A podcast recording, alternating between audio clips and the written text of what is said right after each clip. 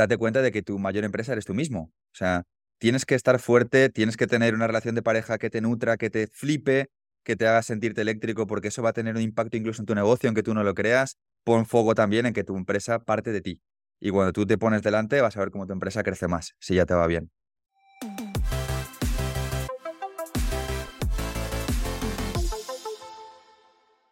Bienvenido al podcast, Dean. Hola Ángel, ¿qué tal? Con muchísimas ganas, años esperando este momento. Dean, tú y yo empezamos nuestros blogs más o menos por la misma época, por el año 2013. En aquel momento, me acuerdo perfectamente, éramos cuatro gatos en el sector del blogging y además yo todavía por esa época estaba haciendo cosas relacionadas con el SEO, así es que yo te conozco prácticamente desde tus inicios y he ido viendo tu evolución desde eso, desde hace más de 10 años.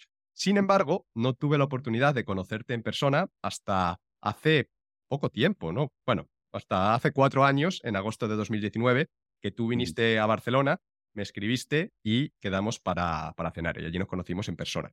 Y básicamente desde aquel día podemos decir que venimos hablando de, esta entrevista, de grabarla, pero por A o por B, pues no ha podido ser hasta ahora más de cuatro años después. Lo cual también debo decir que también tiene su parte positiva porque al final ahora pues creo que tienes muchas más cosas que, que contarnos, así es que eso también es, es bueno. Y bueno, por fin puedo decirlo, Dim. Bienvenido a Una Vida a tu Medida. Es un placer tenerte hoy por aquí. Muchísimas gracias, Ángel, tío. Para mí es una ilusión increíble. Eh, es cierto, de hecho, esta mañana revisando los emails, lo vi, que llevábamos un montón de años literalmente charlando de esto. Y aquella vez que yo fui a Barcelona, recuerdo que fue porque escuché un episodio tuyo, yo llevo siendo años oyente del podcast, y pensé, tengo que estar, o sea, me encanta, me encantaría que me entrevistara. Fui a Barcelona solo a verte. Realmente, lo otro que te dije fue una excusa y una mentira, ¿vale? O sea, era mi único objetivo, conocerte. Un honor, un honor. Así que nada, encantado de charlar contigo de emprendimiento. Genial, pues lo importante es que el día ha llegado, que estamos hoy aquí. Y la verdad es que hay un montón de cosas de las que quiero hablar hoy contigo. Tengo aquí una lista súper grande de preguntas. Y quiero empezar por algo que me contaste en aquella cena de Barcelona, que es que en vez de hacer el trayecto Madrid-Barcelona en ave o en avión, que para mí es lo más cómodo y es lo que yo hubiese hecho, me contaste que te habías venido con el coche porque te encanta conducir y te encantan los coches de gran cilindrada. Y quería preguntarte que de dónde viene esa pasión, que por qué te gustan tanto los coches. Porque yo debo decirte que soy justo lo contrario. Yo veo el coche como una herramienta para ir de un sitio a otro y de hecho prefiero antes un Skoda a un Ferrari, porque el Skoda me parece más cómodo, gasta menos gasolina y tiene un maletero más grande para meter el carrito y las cosas del niño. Así es que, en tu caso, ¿de dónde viene esa pasión por los coches? Claro, eh, yo seguramente esté de tu lado en el lado racional. Es decir, creo que tu opción es la acción inteligente. Y, una parte de mí le gustaría ser así. Lo que pasa es que hay gente que nacemos con, no sé, con algunos defectos de fábrica y creo que ese es uno de los míos. Muchas de mis decisiones en la parte personal vienen más guiadas por el lado, ¿cómo decirte? Pues un poco más pasional, quizás. Y de hecho una parte de eso se traduce al emprendimiento, ¿no? Que luego profundizaremos un poco más. Eh, de ahí que yo cuando tengo socios, por ejemplo, busco a socios más racionales que yo, porque yo soy la parte un poco del empuje, de la pasión, de las decisiones un poco más alocadas, entre comillas, de los lanzamientos y luego tengo gente que me equilibra en el otro lado. En el caso de los coches, es una cosa que no sé muy bien de dónde surge. Desde niño me gusta, para mí siempre lo defino cuando me preguntan, es como la sensación de ir sobre un dragón, sobre una especie de dragón metálico súper poderoso, súper rápido, es como adrenalina pura. Y sí, en aquel momento fui a verte, creo que fue mi, mi primer Ford Mustang, el primero que tuve. Ahora tengo otro y entre medias tuve un BMW M4 Competition y un Audi RS3, que son coches muy chulos también de, de, alta cilindrada. Entonces, bueno, mal gasto el dinero en esas cosas. Nada recomendable, desde luego. ¿Tienes algún otro coche en mente, como tu Dream Car, que, esperas comprarte dentro de unos años? Sí, sí, sí. Bueno, eh, suelo cambiarlos y ya digo, espero no ser un ejemplo para nadie en esto, una vez al año, más o menos, cada año y medio. El año que viene estoy planteándome si comprarme un M3, un BMW M3, también de alta cilindrada, o un Corvette eh, más tipo americano, estoy entre uno y otro. Y bueno, no sé si algún día mi coche aspiracional es el Lamborghini. Desde niño el Lambo es, soy muy cliché, como puedes ver, ¿no? Emprendedor, Lambo, pues es un poco mi sueño material. bueno, yo la verdad es que esos modelos que has dicho no tengo ni idea de cuáles son, pero imagino que, que son coches caros, coches deportivos. Así es que luego hablaremos de cómo has llegado a ganar el suficiente dinero para permitirte el conducir ese tipo de coches. Pero ahora quiero que nos vayamos atrás en el tiempo y que viajemos juntos eh, a tu infancia. Y tú, Dean, a pesar de tener un nombre estadounidense, eres madrileño, ¿vale? Que, le quede claro a la gente que eres de Madrid de puda cepa. Naces en Madrid en el año 1988, en el seno de una familia humilde, y de hecho tu familia es tan humilde que de pequeño pasas mucho tiempo con tu abuela porque tu madre tenía que trabajar muchas horas y no siempre podía ocuparse de ti, entonces tenía que ocuparse tu abuela. Y lo que tengo entendido sobre tu infancia es que tanto en el colegio como en el instituto eras muy mal estudiante. De hecho, creo que repetiste en dos ocasiones, una vez en cuarto de la ESO y otra vez en bachillerato, y debido a todo eso, a esos problemas con los estudios, pues tú de alguna manera creces con el complejo de que no eres alguien válido, de que no eres alguien capaz. Sin embargo, a pesar de sufrir tanto en tus estudios, logras terminar el instituto y no contento con eso, vas y te matriculas en la universidad para estudiar una carrera. Y lo que quiero preguntarte es que, en primer lugar, ¿por qué se te daba tan mal esto de estudiar? ¿Por qué te costaba tanto? Y también quiero preguntarte qué fue lo que te empujó a continuar estudiando en vez de dejar el instituto y meterte en un FP o, al menos después de terminar el instituto, pues pasar directamente a trabajar.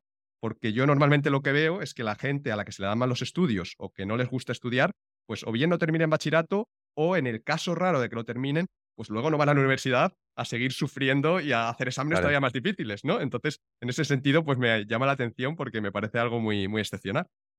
Sí, es curioso. Eh, yo creo que me costaba estudiar, eh, al principio no lo entendía, ¿no? Pensaba simplemente eso, que, bueno, era un niño, además muy adoctrinado, ¿no? Por, por el mensaje social establecido, una familia muy tradicional, de clase obrera. Pensaba que no era listo, pensaba que no era válido, pensaba que, era un poco más tonto que los niños que sacaban buenas notas, no, no tenía un conocimiento ni de mí mismo, ni de cómo era el mundo, ni de lo que era ganar dinero, ¿no? E, eres un niño y lo que te dicen tus padres es como tu religión.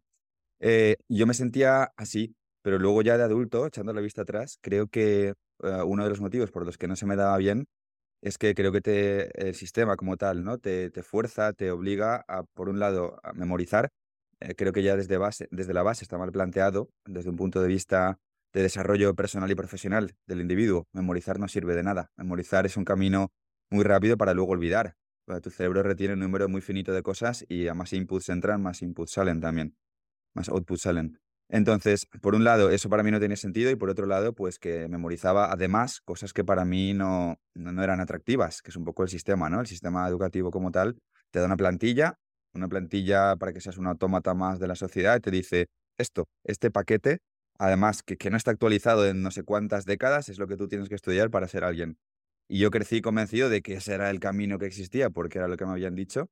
Y luego ya, pues, cuando terminé mis estudios, vi que había un millón de caminos más, en mi opinión, mucho más creativos. Y vi que yo hacía match con eso y no con memorizar las cordilleras de España o hacer la integral o la campana de Gauss de no sé qué historia, ¿no? Em, y luego, porque hice una carrera creo que eh, seguí el camino porque es lo que estaba establecido en mi mente, ah, derivado, como te digo, de mi familia. En mi casa siempre crecí con ese mensaje, ¿no? Mi abuela, por ejemplo, que fue quien me crió, como bien decías antes, siempre me hizo crecer con el mensaje de, hijo, el sueño de mi vida es que tú seas universitario. Hijo, yo toda mi vida he ahorrado dinero, lo poco que la mujer había podido juntar, para que tú vayas a la universidad, ¿no? Ese concepto idílico de que la universidad es tu salvador eh, y que si no serás un paria ah, de la vida, ¿no? Algo así.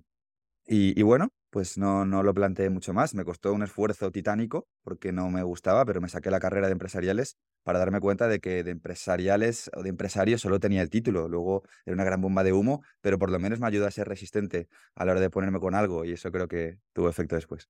¿Por qué elegiste empresariales, precisamente, de todas las carreras que había? Claro, em, por un lado, ah, creo que una parte de mí empatizaba de vez en cuando un poco con la idea de empresario, empresa, desde un lado muy naif ¿eh? y muy infantil al principio. ¿eh? Me leí la biografía de Steve Jobs y era como, wow, esto es una barbaridad, qué bonita la historia, algún día me gustaría mínimamente parecerme a gente así. Y bueno, tenía un título, la carrera, que parecía prometer algo relacionado al mundo de la empresa, cosa que como digo, ¿eh? te puedo prometer que no tiene nada que ver, nada que ver la contabilidad de costes de, eh, empresas antiguas tipo SA y el derecho tributario no tiene nada que ver, no sabía hacer ni una factura, ¿no? Cuando terminé la carrera, no sabía nada de la vida real, ni hablar en público, ni, ni nada. Pero bueno, eh, la carrera parecía que tenía un título que prometía. Esto por un lado. Y por otro lado, pues tenía un amiguete en aquella época eh, que había hecho esa carrera antes que yo y que ganaba 1.500 euros al mes trabajando en Caja Madrid, todavía me acuerdo. Y para mí eso era algo aspiracional. Piensa que yo vengo de una familia absolutamente pobre, por decirlo de algún modo. Para mí ganar 1.500 euros, yo recuerdo que en aquel momento lo pensaba y, pensaba, algún día yo podré ganar 1.500 euros si hago esta carrera, como ha hecho Luismi, que era mi amigo de aquel entonces. y bueno, aspiraba a ganar ese sueldo en algún momento. También eso me, me motivaba en mi cabeza, ¿no? En, aquella época. ¿Y qué tal se te dio la carrera? Eh, ¿La llevaste un poco mejor que el instituto? Pues no, yo creo que no. Ah, creo que no. Ah, mi, mi, pobre abuela seguía empeñada, eh, me, me, pagaba academias, iba por las tardes a clases, claro, matemáticas por un tubo, matemáticas financieras, calcular, calcular intereses compuestos, un montón de cosas que ahora hacen programas o que te lo hace el tío del banco, pero a ti te enseñaban a hacerlo a ti a mano.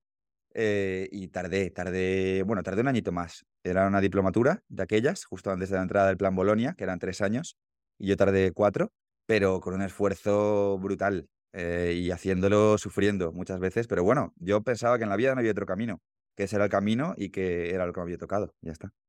En esos cuatro años que pasas en la universidad, quizá el evento más importante que ocurre es que en tu último año de carrera te apuntas a un curso de estos que, eran opcionales, pero que te dan créditos extra, ¿no? Que te podías luego quitar asignaturas optativas. Y era un curso asociado a la Universidad Rey Juan Carlos que se llamaba e-Business, Crea tu negocio online, y que estaba impartido por Gabriel Smetana, que eh, para quien no lo conozca es el cofundador y CTO de Blogsfarm, que es una de las redes de blogs más importantes de España.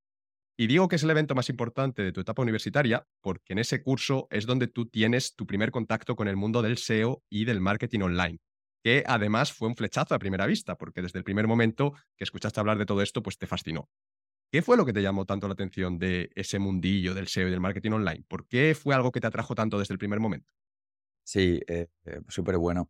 Efectivamente, como bien dices, lo mejor que me entregó la universidad fue, como yo lo llamo a veces, ¿no? Ese regalo escondido al final de la carrera no era parte de la carrera, siempre me gusta remarcarlo, o sea, la carrera de verdad era algo muy desfasado, o sea, una cosa muy del pasado, ¿no? Lo que yo estudié, pero sí venía anexionado y como una opción, además, esa pequeña asignatura que la daban gente de fuera de la uni y que era mundo digital, que era marketing online, SEO, SEO a un nivel extremadamente básico, ¿eh? pero por lo menos ya fue mi primera toma de contacto. Se contaron muchas cosas. Por un lado me pareció algo más creativo, por otro lado también vi la posibilidad de ganar dinero desde casa, cuando mi profesor Gabriel em, por primera vez dijo, sí, nosotros creo que era algo así como, podemos generar mil euros al día con este blog. Y enseñó un blog de coches, ¿no? Cochesmotor.es creo que se llamaba. Espacio Coches, perdón, espaciocoches.com se llamaba. Y, yo vi el blog, pensé, bueno, pero esto no es tan difícil, esto es escribir de coches, esto lo puedo hacer yo, iluso de mí además, de aquel momento. Vi una posibilidad brutal de generar ingresos desde casa eh, yo odiaba levantarme pronto, odiaba ir a la uni, odiaba madrugar, odiaba ir en metro. En aquel momento era como la antítesis a todo lo que yo había mm, creído que era la vida cuando conocí, porque yo no sabía que existía el marketing digital. Fue mi primer descubrimiento. Y luego también cosas aledañas a eso, ¿no? Como que Gabriel creo que era eh, un tío súper carismático, me acuerdo que explicaba increíblemente bien eh, modulaba la voz, captaba tu atención, creo que era un comunicador brutal. Eh, y bueno, pues me fascinó, me fascinó su mundo hasta el punto en que ya le fui persiguiendo para trabajar gratis y todo y ya estuve acosándolo durante años. Durante esta entrevista vamos a mencionar muchísimo la palabra SEO. Así que para los oyentes quizá menos tecnológicos, que, a lo mejor no están familiarizados con este término, ¿te importaría explicarnos qué es eso del SEO y eh, qué papel jugaba, por ejemplo, en esta red de blogs que tenía Gabriel Smetana, el chico que impartió aquel curso al que fuiste? Sí, perfecto. SEO son las siglas de Search Engine Optimization y básicamente se refiere a la visibilidad a través de buscadores, principalmente Google, ¿vale? O sea, cuando tú pones algo en Google, buscas un producto, buscas un restaurante, buscas un servicio, Google te muestra unos resultados en un orden específico. El SEO eh, trata de incidir en ese orden para que pues, los resultados, o bien de su cliente o bien de sus propias páginas web, estén más arriba en Google cuando la gente busca, ¿no? Introduce determinados criterios de búsqueda en Google. Eso es ese es el papel fundamental del SEO, generar tráfico, generar visitas a través de Google, ¿vale? De la gente que esté potencialmente interesada en tus productos o servicios, en tu blog, en lo que sea, ¿ok? Entonces, la función que cumplía el SEO en la red de blogs Blogsfarm de la cual formaba parte Gabriel Smetana, básicamente era llevar tráfico, conseguir muchísimo tráfico por muchas palabras clave informativas normalmente, por ejemplo, un blog de coches que te hablaba del último modelo de BMW que había salido, un blog de tecnología que te hablaba del último móvil Android, y así como decenas y decenas de blogs, y atrapaban miles, decenas de miles y cientos de miles de visitas al mes, y pues todo ese tráfico, una vez ya llegaba a sus blogs, era monetizado con publicidad de Google, con lo que serían banners, anuncios, lo que conocemos con Google AdSense. Y bueno, pues a más tráfico entra, por probabilidad, más gente va haciendo clic ocasionalmente en esos anuncios, van ganando algunos céntimos y así hacen una bola de nieve hasta que generan miles de euros. Entonces, un poco la idea, para resumirlo, es que si tú tienes un blog en el que tienes un artículo sobre el BMW no sé qué, eh, con una serie de técnicas tú haces que cuando alguien busque en Google, yo qué sé, análisis BMW no sé qué, el primer resultado sea el de tu artículo, ¿no? Porque al final toda la gente que busque eso, que a lo mejor puede haber miles de personas que lo buscan cada día, pues mm, hay más probabilidades de que hagan clic en el primer resultado, ¿no? Entonces eso te va a generar visitas gratis en vez de a lo mejor tener que pagarlas tú con publicidad o con boca a boca o con lo que sea, ¿no? Es un poco la idea. Eso es tal cual. y luego, ya, en, e, luego ya en esa página, pues tú ya le puedes vender a la gente un curso o, poner publicidad de esta que te pagan por clic o, o, lo, que quieras, ¿no? Eso es, funciona exactamente así. La gente en Google solo entra en los primeros resultados. Entonces, cuando tú consigues un buen ranking en Google arriba, que es lo que el SEO consigue, pues ya tienes tráfico y ya con ese tráfico puedes hacer negocio de distintas formas. Y a grandes rasgos, y sin entrar en los aspectos más técnicos, ¿en qué consiste el SEO? ¿Cómo funciona el SEO? Es decir, ¿qué es lo que hay que hacer? ¿Cuáles son esas técnicas para conseguir que una web o un artículo tuyo posicione mejor en Google y aparezca el primero de la lista? Claro.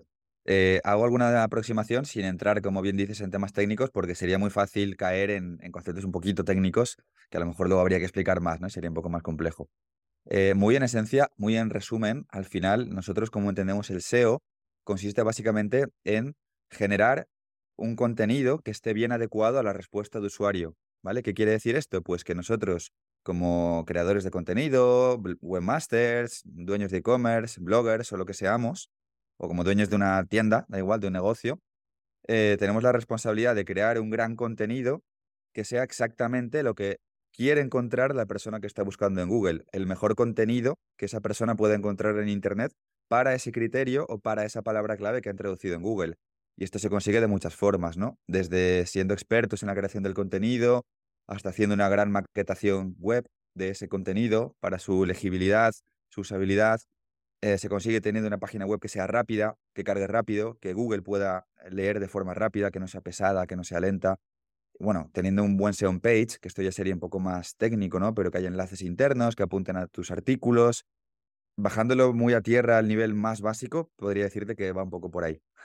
O sea, volviendo al ejemplo este del BMW, eh, si alguien escribe en Google análisis BMW M3, eh, la manera de conseguir que tu artículo sea el primero es como crear el mejor artículo a los ojos de Google, ¿no? El, artículo que mejor responde a una persona que, busque en Google eh, análisis BMW M3, ¿no? Lo que Google entiende que es lo mejor y ahí ya entran pues todas esas características de velocidad, eh, que se lea bien el artículo, que no tenga a lo mejor las letras muy pequeñas y con un fondo fosforito, que sea un artículo completo, que incluya una serie de, de palabras, mm, todo este tipo de cosas, ¿no? Todo, también la autoridad de página, porque si no lo digo, los SEO, si hay algún SEO que me escucha, querrá matarme, bueno, eso que dices es absolutamente así, ¿eh?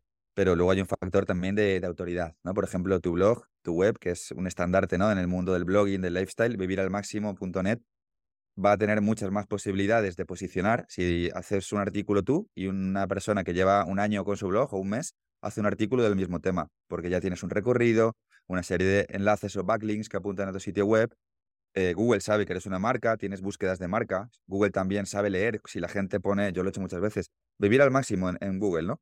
O cómo invertir en Bitcoin, vivir al máximo, ¿no? Criterios de búsqueda asociados a tu marca, Google todo lo lee y entiende que eres una autoridad y eso también, junto a lo que hemos dicho atrás, te da más autoridad para posicionar arriba. Eso es. Perfecto, pues yo creo que, con esto ha quedado bastante claro. Eh, Dean, a raíz de hacer este curso sobre marketing online en la Universidad Rey Juan Carlos, empiezas a interesarte por el blogging, por el SEO y básicamente por todo lo relacionado con Internet y con ganar dinero en Internet. Pero en ese momento tú solo lo ves como un hobby porque tu plan seguía siendo este que nos has contado, ¿no? El de conseguir un buen empleo en Caja Madrid con tus 1.500 euros al mes y tu jornada de, 8 a 3. Así es que terminas la carrera en cuatro años, en el año 2012, eh, como digo, cuatro años después de empezar, y te lanzas a buscar ese trabajo. Y quería preguntarte qué tal, qué tal te fue, cómo va esa búsqueda, si consigues que te fichen en Caja Madrid, en el, en el BBVA o, en, o en algo similar. No, tío, no conseguí nada. Y, eso fue, fue una gran señal del destino, o sea, de algún modo, o casualidad, no lo sé, pero fue una suerte.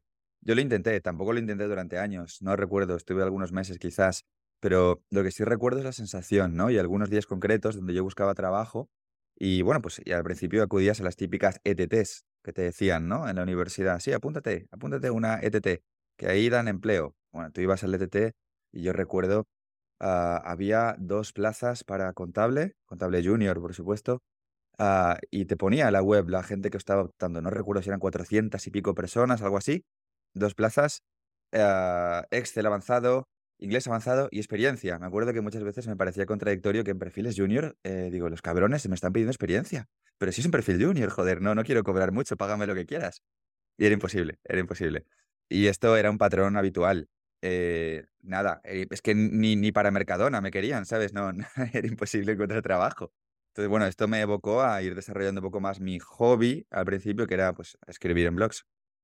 Eso te voy a decir, ¿no? Que al final, pues haces un poco de la necesidad virtud y como veías que, esto de encontrar un trabajo normal en un, en un banco no era tan sencillo como tú esperabas, pues empiezas a plantearte cada vez más en serio la posibilidad de trabajar en el mundo de Internet, que por otro lado, pues te gustaba mucho más y tanto te había llamado la atención. Así es que empiezas a hacer cosas, empiezas a hacer tus primeros pinitos y así es como a finales de 2012 lanzas con la que era tu novia por aquel entonces tu primer proyecto serio, proyecto de verdad, que era un blog de mascotas llamado animalfiel.es.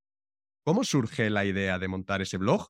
¿Y cuál era vuestro plan? ¿Cuál era vuestro modelo de negocio? ¿Cómo teníais pensado ganar dinero con esa web hasta el punto de, poder vivir de eso? Sí, pues yo te cuento, pero al principio eh, se me hace curioso, ¿no? recordarlo contigo, que además lo narras también con, con el nivel de detalle, ¿no? Me hace recordar cosas todo, todo muy inocente, todo, todo muy inocente hasta el punto de, lo, infantil, eh, incluso, ¿no? Ya de más adulto lo, lo, vas viendo, ¿no? Yo en aquel momento, una idea en mi cabeza era, Buah, yo voy a superar a Gabriel Smetana, claro, a Blogsfarm, la red entera, que no sé cuántos millones de visitas movía y con un montón de redactores. Yo en mi casa, en pijama, yo solo, con, con mi novia de aquella época, queríamos superarlos, ¿no? Y bueno, pues la idea inicial era esa. El plan, que era un plan sin fisuras, era hacer una red de blogs donde nosotros escribíamos solos de todo, de coches, de tecnología, de animales, de viajes. Estábamos locos, ¿no? Como si dos personas pudieran hacer una red de blogs de 50 blogs escribiendo cada día. Esa era mi idea, ¿vale? Como te digo, un plan sin fisuras. Entonces, el primer blog de esa red fue un blog de animales, porque, bueno, pues a los dos nos encantaban los animales, los perros especialmente, a ella era su pasión, ¿no? También de ella. Y ella era la redactora principal. Yo también escribía, ¿eh? Yo me hacía mis artículos a la semana hablando de perros eh, como parte de mi rutina. También empecé un blog de tecnología, hablaba de móviles, pero ya te digo, abría Sataka, veía, ¿qué ha hecho Sataka? Ah, mira, ha salido este móvil, voy a hablar yo también de él. Y, así, impacto nulo en Google, en Internet, ¿no? Pero Animal Fiel sí empezó a funcionar más. Fue el único blog de aquella época que empezó a tener fuerza, a tener visitas. Eh, bueno, pues mi expareja de aquella época, eh, Tania se llamaba, hacía unos artículos eh, increíbles. Era su pasión y, bueno, luego eso, yo me di cuenta con los años que eso era el modelo, ¿no? Cuando querías realmente tener un blog con tráfico, ya sea mi blog personal que nació después, Blogger 3.0, o en blogs de nicho que después ya me especialicé en crear de forma profesional, ¿no? Tienes que hacer un gran contenido.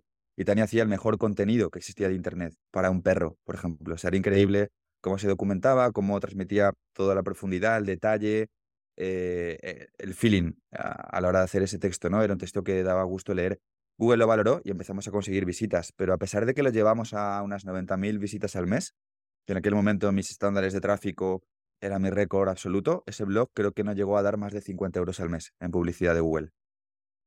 Y para conseguir esa cifra de, visitas, que es, que es un montón, 90.000 al mes, además de escribir los artículos de, mucha calidad que escribía tu, expareja, ¿hacíais algo de, SEO? Es decir, ¿hacíais algo especial de estas cosas que, acabamos de hablar hace un rato para que Google posicionase mejor vuestros artículos?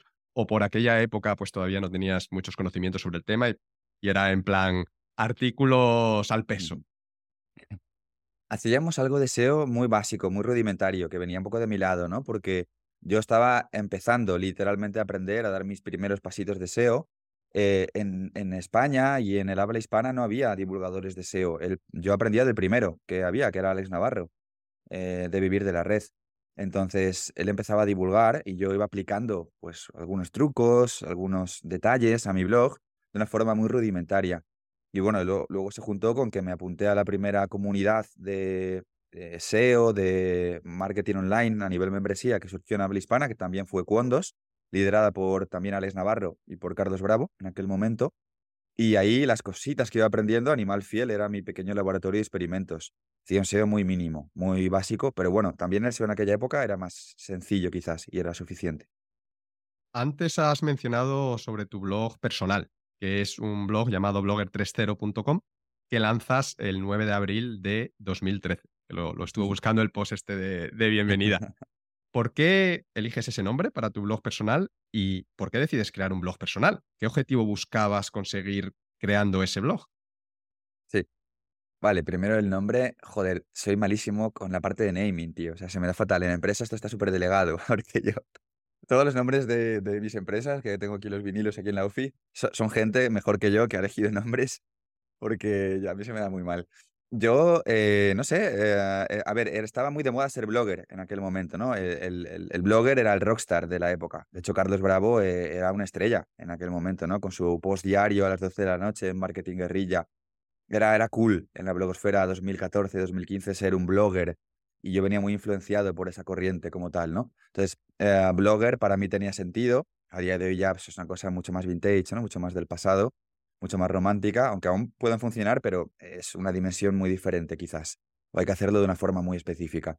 Y 3.0 creo que era una forma para mí de comunicar al mundo que, no, no, mira, esto es la web 2.0, se hablaba también mucho en aquella época, esto es mejor. Esto va a ser el mejor contenido de, de blogging y de SEO que exista, es 3, es 3.0. Y encima vi a Berto López, que es también amiguete mío, que él tenía Ciudadano 2.0, Ciudadano 2.0. Y yo pensé, joder, le voy a copiar, tiene un 2 en el dominio, parece buena idea. Y luego ya con los años Berto me dijo que eso fue un error, yo copié su error también y luego nadie se acuerda del nombre, pero bueno, aún así lo, lo puedo hacer popular. ¿Y qué buscabas con ese blog? ¿Por qué decidiste empezarlo? Sí, eh, vale, sobre esto segundo, yo al principio veía el blog como un diario, como, no sé, como una bitácora, como un diario en Internet, donde yo iba a ir compartiendo mis enseñanzas, mis aprendizajes con el mundillo del SEO. Nunca lo vi eh, al principio, incluso años después, nunca lo vi como un posible negocio. Eh, luego la vida, ¿no? De algún modo me, me llevó por ahí. Y ya con los años, cuando construí una super comunidad, me di cuenta que había un modelo de negocio brutal detrás, pero yo no lo veía. Eh, como Carlos Bravo. Yo quería ser un poco como Carlos Bravo, yo creo, en aquel momento. Tenía marketingguerrilla.es y tampoco lo monetizaba de forma directa, creo, sí, indirecta, ¿no? Te salen colaboraciones, te haces popular, pero él escribía porque le gustaba bloguear y yo quería, yo quería comunicar al mundo mi proceso de aprendizaje en Internet y bueno, esto funcionó. A la gente le gustó a alguien que empezaba y que narraba el camino, ¿no? Que luego a día de hoy la gente veo que tiene miedo a contar cosas si no son expertos. famoso síndrome del impostor y yo siempre cuento, yo no era un experto de nada cuando yo empecé a hablar y creo que eso empatizó más aún. La gente no quería ver un super referente eh, en ese momento que el SEO era algo desconocido, querían ver a alguien como ellos que empezaba a aprender SEO y lo empezaba a contar. En paralelo a estos dos proyectos que nos has contado, a Animal Fiel y a tu blog personal Blogger 3.0, como ninguno de los dos todavía te daban mucho dinero, desde luego no te daba dinero para, para vivir, empiezas a dar servicios como redactor web. Y me gustaría que nos contases un poquito más sobre este trabajo. ¿En qué consistía el trabajo? ¿Para quién trabajabas? ¿Y cómo conseguías estos encargos? Vale, pues sí, yo empecé como redactor ahí a ganar un poquito más de dinero, que bueno, tampoco era mucho, pero pues eso, efectivamente, ¿no? Vi que se me daba bien escribir, eh, era lento, pero bueno, se me daba bien, lo disfrutaba, y no tenía otra cosa que hacer. Había terminado la carrera y no me querían en ningún banco, en ningún supermercado. Entonces era como, bueno, pues mi madre tiene que ver que hago algo, ¿no? No que estoy solo, no sé, viendo la tele. Entonces em, empecé a, a, tocar algunas puertas, eh, foros, eh, redes de blogs, bitácoras.es, me acuerdo que estaba en aquel momento. Blogsfarm, que habíamos mencionado antes. En Blogsfarm me escribía gratis, tío, al principio. Y, es que me acuerdo perfectamente de la sensación. Yo le decía a Gabriel, es que para mí el, el pago es que mi nombre esté firmando el post. O sea, como en cualquier WordPress, ¿no? Artículo publicado por, salía Dean Romero en chiquitito, ya está. Eh, pues para mí eso era el pago. Era como, ya estoy en Internet, ya estoy en esta red y aquí tengo mucho por demostrar todavía, ¿no? Como te digo, muy, muy inocente todo. Eh, y bueno, pues cobraba en algunos sitios un euro, en Bitácoras cobraba un euro por cada artículo, un artículo de 500, 600 palabras. Como en Bitácoras vieron que se me daba bien y que era vocacional, pensaron, este friki que está aquí, pues vamos a darle más y que no se ha dado cuenta. Y me daban más blogs y yo, oh, por favor, gracias. Me acuerdo que me dieron un blog de narrativa, de como de Warhammer, de juegos de mesa, yo me inventaba historias. En plan de los orcos van a luchar contra los enanos y los goblins. Y, y, ya tuve ahí mis primeros lectores, por lo menos algún lector que me dejó un comentario de haz otra historia, haz otra historia. Y yo me, me motivaba. Era mi vida escribir. Estaba todo el día escribiendo. Ganaba unos 100 euros al mes, más o menos. 90, 100 euros al mes. Y ahí me di de alta como autónomo porque acababa de salir la ley de, ah, ley de nuevos emprendedores, creo que era algo así, que era que bonificaban la cuota de autónomos a 50 euros al mes el primer año. Y bueno, pues empecé, empecé así, más o menos. ¿Y te compensaba hacer este, este trabajo? Porque por lo que nos has contado, yo lo veo mucho curro, muchas horas para que te queden al final 50 euros, ¿no? Si descontamos la cuota de autónomos, de los cuales además vas a tener que pagar impuestos a final de año. Entonces yo lo veo como una ruina, casi que mejor no trabajar y, pedir alguna subvención por falta de ingresos, por bajos ingresos. Totalmente. Claro, es una buena pregunta. Fíjate esto. Eh, claro, ahí no tenía ninguna mentalidad desarrollada, yo creo, pero ahora eso iría en contra de mi mentalidad, ¿no? O sea, yo estoy muy en contra de, la idea de las pagas, de... a mí me gusta la idea de tener incentiva a la población a que sea creativa, ¿no? Como pasa en Estados Unidos, que la gente tiene más facilidad para emprender y que la gente tiene más esa idea de montar algo por su cuenta que, que de vivir del Estado como tal. Entonces, en aquel momento supongo que eso de forma inconsciente estaba, estaba un poco en mi mente, en el sentido en que yo sabía que ingresos era después. Eh, esto fue una de las cosas que creo que hice bien. no, no buscaba esa gratificación eh, inicial, ¿no? De generar dinero. Eh, quería ser un buen blogger en un futuro, quería foguearme en Internet, quería tener una gran red de blogs como Blog Farm y en mi cabeza eso estaba establecido como que pasarían años y todo lo demás era parte de ese camino para en un futuro quizás construir eso. Y en esa parte de ese camino yo sabía que no habría dinero, que habría muy poco dinero. Entonces no le di importancia. También tuve la suerte de que podía vivir con mi abuela, ¿no? Yo vivía en casa de mi abuela, tenía techo y comida. Entonces, bueno, era un, como un universitario, pues que ya había acabado la universidad y estaba en esa etapa, ¿no? Sí, digamos que decidiste priorizar el aprendizaje y el acumular experiencia antes que eh, los ingresos, ¿no? Como que tú confiabas en que si conseguías las habilidades y, la experiencia, que los ingresos tarde o temprano llegarían. Sí, eso es. De alguna forma era, era algo así. Cambiaba mi tiempo por esa experiencia y por esa hipotética promesa de futuro. Y nada más. Dean, aunque Animal Fiel va creciendo en visitas progresivamente y tu tarifa como redactor va aumentando según vas acumulando experiencia, tus ingresos siguen siendo mínimos. De hecho, nos acabas de decir, pues eso, que en esa época tú sigas viviendo con tus abuelos, porque por muchas ganas que tuvieses de independizarte, pues con lo que ganabas no te daban ni, ni por asomo para, para ello. Digamos que tus primeros ingresos en condiciones no llegan hasta mayo de 2014 y curiosamente esos ingresos no vienen de tus proyectos ni de tus servicios como redactor, sino que vienen de unas formaciones que das para empresas privadas en Barcelona. Y escribes en tu blog, justo después de dar esas, esas formaciones, que lo tengo aquí anotado, He ganado más en dos días como formador en la empresa privada que en cuatro meses como blog. ¿Cómo te surge esto de las formaciones? ¿Y por qué crees que de entre todas las opciones que tenían para impartirlas, pues yo que sé, gente con más experiencia, como Carlos Bravo, que mencionaba antes, o Alex Navarro, te llamaron justamente a ti? Qué bueno. Yo creo que también, eh, pues a lo mejor esta empresa buscaba a alguien que pudiera estar empezando a despuntar, pero que fuera accesible, ¿no? A lo mejor Carlos Bravo, llegar a él en, aquel momento, yo creo que ya sería difícil, tendría empresas, muchos compromisos, pero yo no era nada, no era nadie como tal en este sentido. Entonces, eh, supongo que para ellos sería fácil. Esto ocurrió porque yo ya en aquel momento escribía en Cuondos, en Cuondos, como te comentaba, ¿no? Esa primera membresía, esa primera comunidad de webmasters a la que yo me apunté como alumno. Eh, y bueno, mi blog empezaba a despuntar, no en ingresos, pero sí en lectores, sí en audiencia. Empezaban a ser más conocidillo en el mundillo del SEO, Blogger 3.0, y esto me facilitó pues, poder entrar a Cuondos a escribir. En Cuondos cobraba mejor para lo que era, bueno, para mí era una locura, cobraba 15 euros el artículo, eh, y de verdad, ¿eh? yo, me sentía, en plan, qué bien pagado estoy. O sea, cómo esta gente se ha, equivocado, ¿sabes? Me está pagando esto, pero bueno, voy a estar callado para que no se den cuenta. Y en aquel momento, claro, eso luego trajo más cosas positivas, porque no era el dinero realmente, pero sí era la visibilidad. En Cuondos, movido por, por Carlos, por Alex, ya, ya era otra cosa, la visibilidad que podía tener. Y recuerdo que hice un artículo que se convirtió en viral, que era un artículo que me pidió Carlos, eh, hablando de los 200 factores que Google tiene en cuenta para posicionar tus contenidos, como los 200 famosos factores de ranking tan mitificados de los que se hablaba mucho en aquella época, ¿no? Que a día de hoy sabemos que son muchos más. Pero bueno, era como un mito, eh, Google, los 200 factores que Google tiene en cuenta, tal y tal. Y yo hice un super artículo. Recuerdo que, bueno, yo no tenía oficina ni nada, ¿no? Como ahora, yo me iba a la biblioteca de mi universidad, donde estudiaba para mal sacarme los exámenes con un 5. Ahí iba a escribir. Me encerraba, pues eso, desde que empezaba la biblioteca hasta que acababa por la noche, hasta que cerraba, ¿no?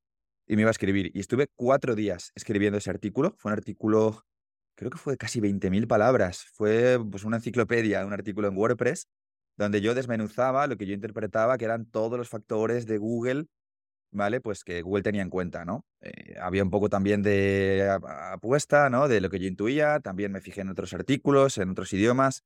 Y construí un super post. Y ese post se hizo viral. En aquel momento, en la blogosfera de, de la época, como digo, no había tanta información.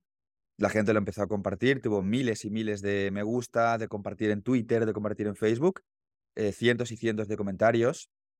Y eso fue un boom en mi visibilidad en aquel momento. Cuando llega toda esa visibilidad, el CEO de Boncycle, Pau Valdés, al que siempre estaré muy agradecido, se fija en mí y, dice, pues yo quiero que este tío trabaje en Boncycle. En Boncycle es una, es una pedazo de empresa a todos los niveles. O sea, ya en aquel momento cuando yo entré eran grandes, ahora son enormes, ¿no? Eh, partner Diamond de HubSpot, de los números uno de Europa en temas de, inbound marketing, de todo el tema este, ¿no? De HubSpot para grandes empresas, llevan grandes clientes y demás, ¿no? Y bueno, pues eh, tuve la suerte de que él me llevó a Barcelona a darles una formación y luego me metió a trabajar en Inbound Cycle con unas condiciones fantásticas, más aún de lo que yo venía acostumbrado eh, y bueno, pues sin, sin además entrevistas. Me acuerdo que entrar en Cycle era difícil. Eh, tenías un montón de filtros. Entraba, yo estaba con la élite de la élite, que estaba ahí en Barcelona, que eran, mis compañeros eran súper inteligentes. Yo me acuerdo que me sentía importante cuando subía eh, por el World Trade Center de Barcelona, esos mega ascensores ahí a la torre número no sé cuántos. Y todo esto fue porque Pau Valdés se fijó en mí, ¿no? A través de aquel artículo. A raíz de este artículo que se hizo viral y de dar estas formaciones en Barcelona y conocer a, Pau y creo que también conociste a Albert Rivera, que, no, es el político, sino el CEO de Link2Media, que es la empresa detrás de webs tan populares como un Como, pues a raíz de, todo eso, de esa visibilidad, te surgen nuevas oportunidades y fuentes de ingresos. Te surge esto que has comentado de la agencia de marketing Inbound Cycle, eh, la web esta de Animal Fiel la vendes a la empresa de Alberto y te llevas ahí eh, otro dinero extra, pero al final todas estas cosas no dejan de ser oportunidades puntuales, cosas esporádicas. Al final tu foco y tu principal fuente de ingresos recurrentes siguen siendo los nichos de AdSense. Y entre el año 2014, que fue cuando dices esas formaciones, y el año 2017, pues tú sigues con eso y vas creando nuevos proyectos, creas, recuerdo, una web de dinosaurios, otra de significado de nombres y otras cuantas webs más, sigues aprendiendo sobre SEO y mejorando, y gracias a eso, pues tus ingresos van aumentando hasta llegar a un punto que en el año 2017 estás ganando 2.000 euros al mes, que ya sí que podemos decir que es una buena cifra y suficiente para vivir de ello e independizarte.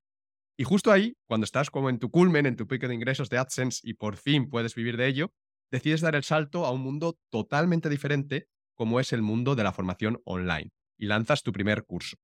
¿Por qué tomas esa decisión ¿Y por qué decides eso? ¿Por qué decides dividir tu foco y meterte en, un sector totalmente distinto en vez de centrarte al 100% en los nichos que cada vez te funcionaban mejor?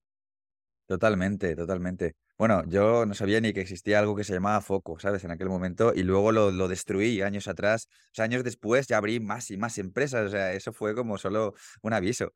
Pero sí, sí.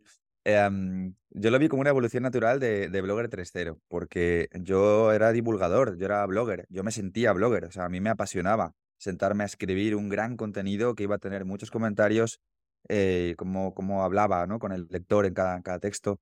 Em, y la evolución a eso era hacer eso, pero de, de, pago, por así decirlo. De hecho, la propia comunidad lo empezó a pedir, cada vez más gente me preguntaba si, si algún día sacaría un curso, si sacaría alguna formación, porque claro, esto hay que entenderlo desde la óptica de que Blogger 3.0 ya era el blog posiblemente más influyente de SEO en aquel momento. O sea, cada artículo mío tenía 200, 300, 500 comentarios. Te hablo de varios artículos a la semana en un blog en WordPress que habla de SEO. O sea, no, no soy un youtuber de fitness, eh, que eso es otra cosa. ¿Vale? Y el blog tenía un engagement brutal. Y lo vi como algo natural. Lo que yo iba aprendiendo, que ya sabía ahí mucho más SEO, ahí ya había conseguido mucho tráfico, ya era algo pasional. De hecho, de Albert Rivera, que lo mencionabas antes, aprendí muchísimo SEO también. Él fue uno de mis mentores, cómo trabajaba en el SEO, en las webs de un como. Me pareció otro nivel, ¿no? Era, era bárbaro. Y todo ese conocimiento lo, lo empaqueté eh, y lo hice en un curso, ¿no? que fue Dispara tus visitas, que estuve encerrado cinco meses grabando. Seis meses, seis meses grabando y, más, ¿eh? hasta que luego lo lancé y tal. Fue casi diez meses en total, desde que empecé hasta que lo lancé al mercado. Y este fue un cambio brutal, a nivel de facturación, a nivel de... Ahí sí me hizo clic por primera vez la cabeza y pensé, anda, mira, si Blogger 3.0 puede ser una empresa y esto puede ser un negocio, ¿no? Eh, con mucho retardo mental, pero, pero lo vi en ese momento. Intuyo entonces que, el lanzamiento fue bien. Eh, cuéntanos un poco sobre, sobre esto. ¿Cómo lanzaste el curso? ¿Qué estrategia utilizaste? Y, cómo fue el lanzamiento en número de, en términos de alumnos o de ingresos. Sí, sí, el lanzamiento funciona muy bien y más en los estándares de ingresos que había en aquella época en la, en la blogosfera hispana. O sea, el primer mes creo que fueron 54.000 euros, ¿vale? A cuando lancé. El segundo mes creo que en torno a 30.000, el tercer mes 25.000 y así estuvo años, ya estable en 5.000 euros al mes. O sea, se vendía como pan caliente, se vendía todos los días. Me acuerdo que se vendía cuando por la noche, cuando lo típico, ¿no? Cuando yo duermo. Cuando yo estaba en una llamada por teléfono, porque el chinchín de Hotmart todo el rato entraba.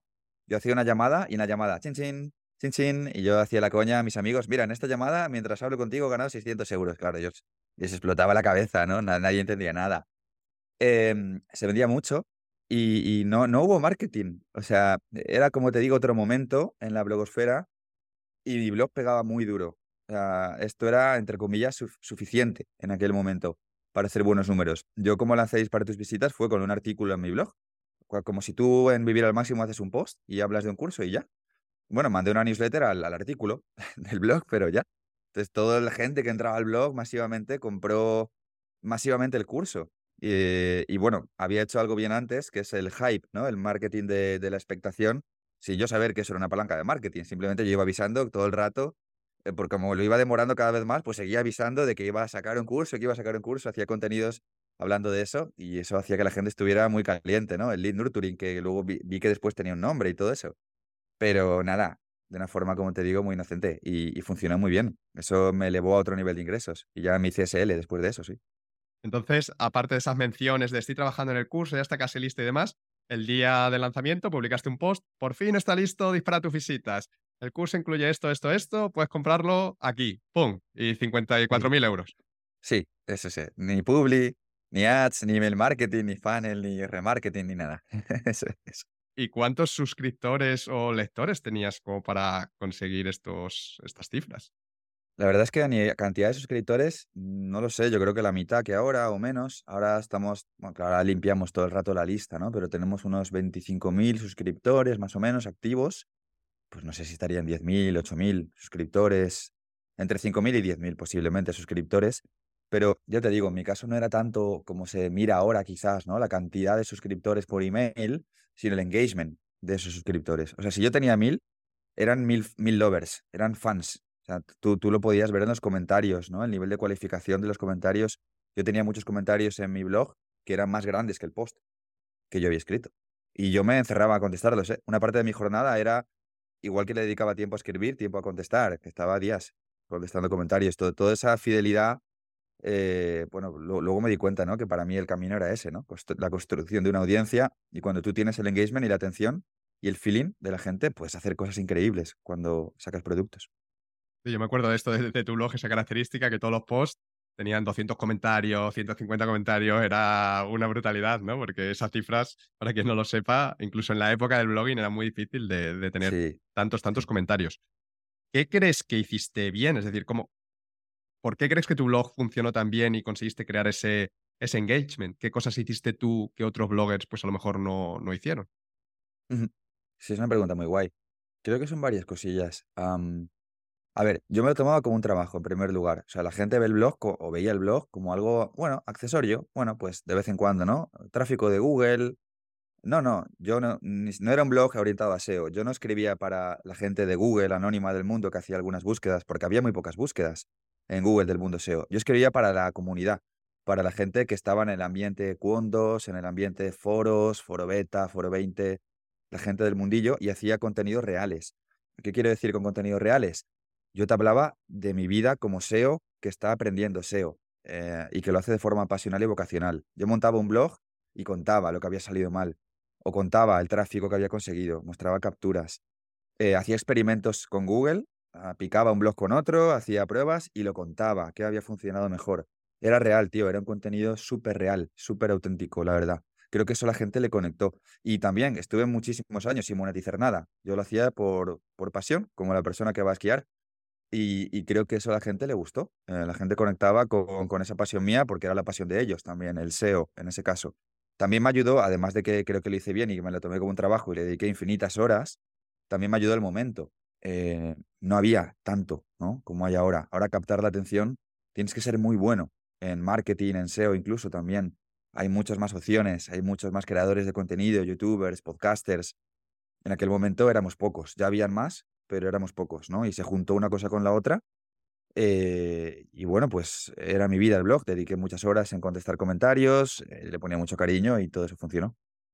Yo creo que lo que comentas de, compartir tu trayectoria y tus aprendizajes en vez de publicar el típico artículo, las mm. características del nuevo update de Google, ¿no? Sí. Tú lo escribías, ¿cómo, me, han afectado a mis webs el nuevo update de Google, ¿no? Entonces, eso le da un toque diferencial y, de hecho, si no recuerdo mal, Dispara tus visitas es un curso que está basado en la web de dinosaurios, ¿no? Es decir, como que compartes las cosas que tú has aplicado realmente y los experimentos que has hecho, esto me funcionó, esto no me, no me funcionó, y siempre utilizando como base un proyecto real y no hablando desde la teoría o desde algo abstracto, ¿no? Esa ha sido mi fórmula siempre. O sea, hacía algo en internet y lo contaba. Y mi primer curso era eso. No era un curso de yo en diapositivas contándote qué es el SEO, qué es una palabra clave, qué es. Eso ya está en Google, en cualquier artículo. Era eso, era un caso práctico. Yo cogía una web, la levantaba, claro, por eso estuve casi un año. Porque el SEO también tiene su ritmo. La levantaba y mostraba. Joder, en el módulo 1 el blog está así. En el módulo 5 el blog está así, a 100.000 visitas. Claro, lo he hecho, lo he hecho real y te estoy enseñando, ¿no? Cómo, cómo lo estoy haciendo y eso funcionó. Mm.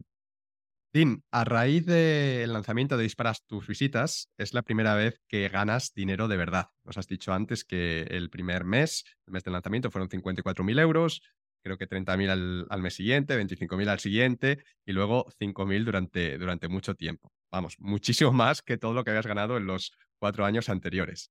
Y corrígeme si me equivoco, pero tengo entendido que según te llegaba todo ese dinero a tu cuenta, tú te lo fundías, pero hasta el último céntimo.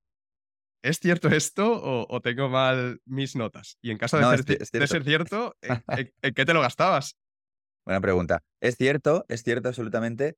Ahora te haré una aproximación, ¿eh? que creo que lo gastaba, pero si te soy sincero del todo, ni siquiera estoy seguro de en qué me lo gastaba. O sea, fíjate, ¿no? El, el nivel de descontrol financiero que ha llegado hasta casi el día de hoy. O sea, hasta el año pasado se me, se me da mucho la pinza gastando, tío. Este año, creo que por primera vez, ¿eh? y tengo 35 años, he empezado ya a tener más conciencia, apuntar los gastos, eh, cosas básicas, pero que para mí eran una novedad, porque me malacostumbré.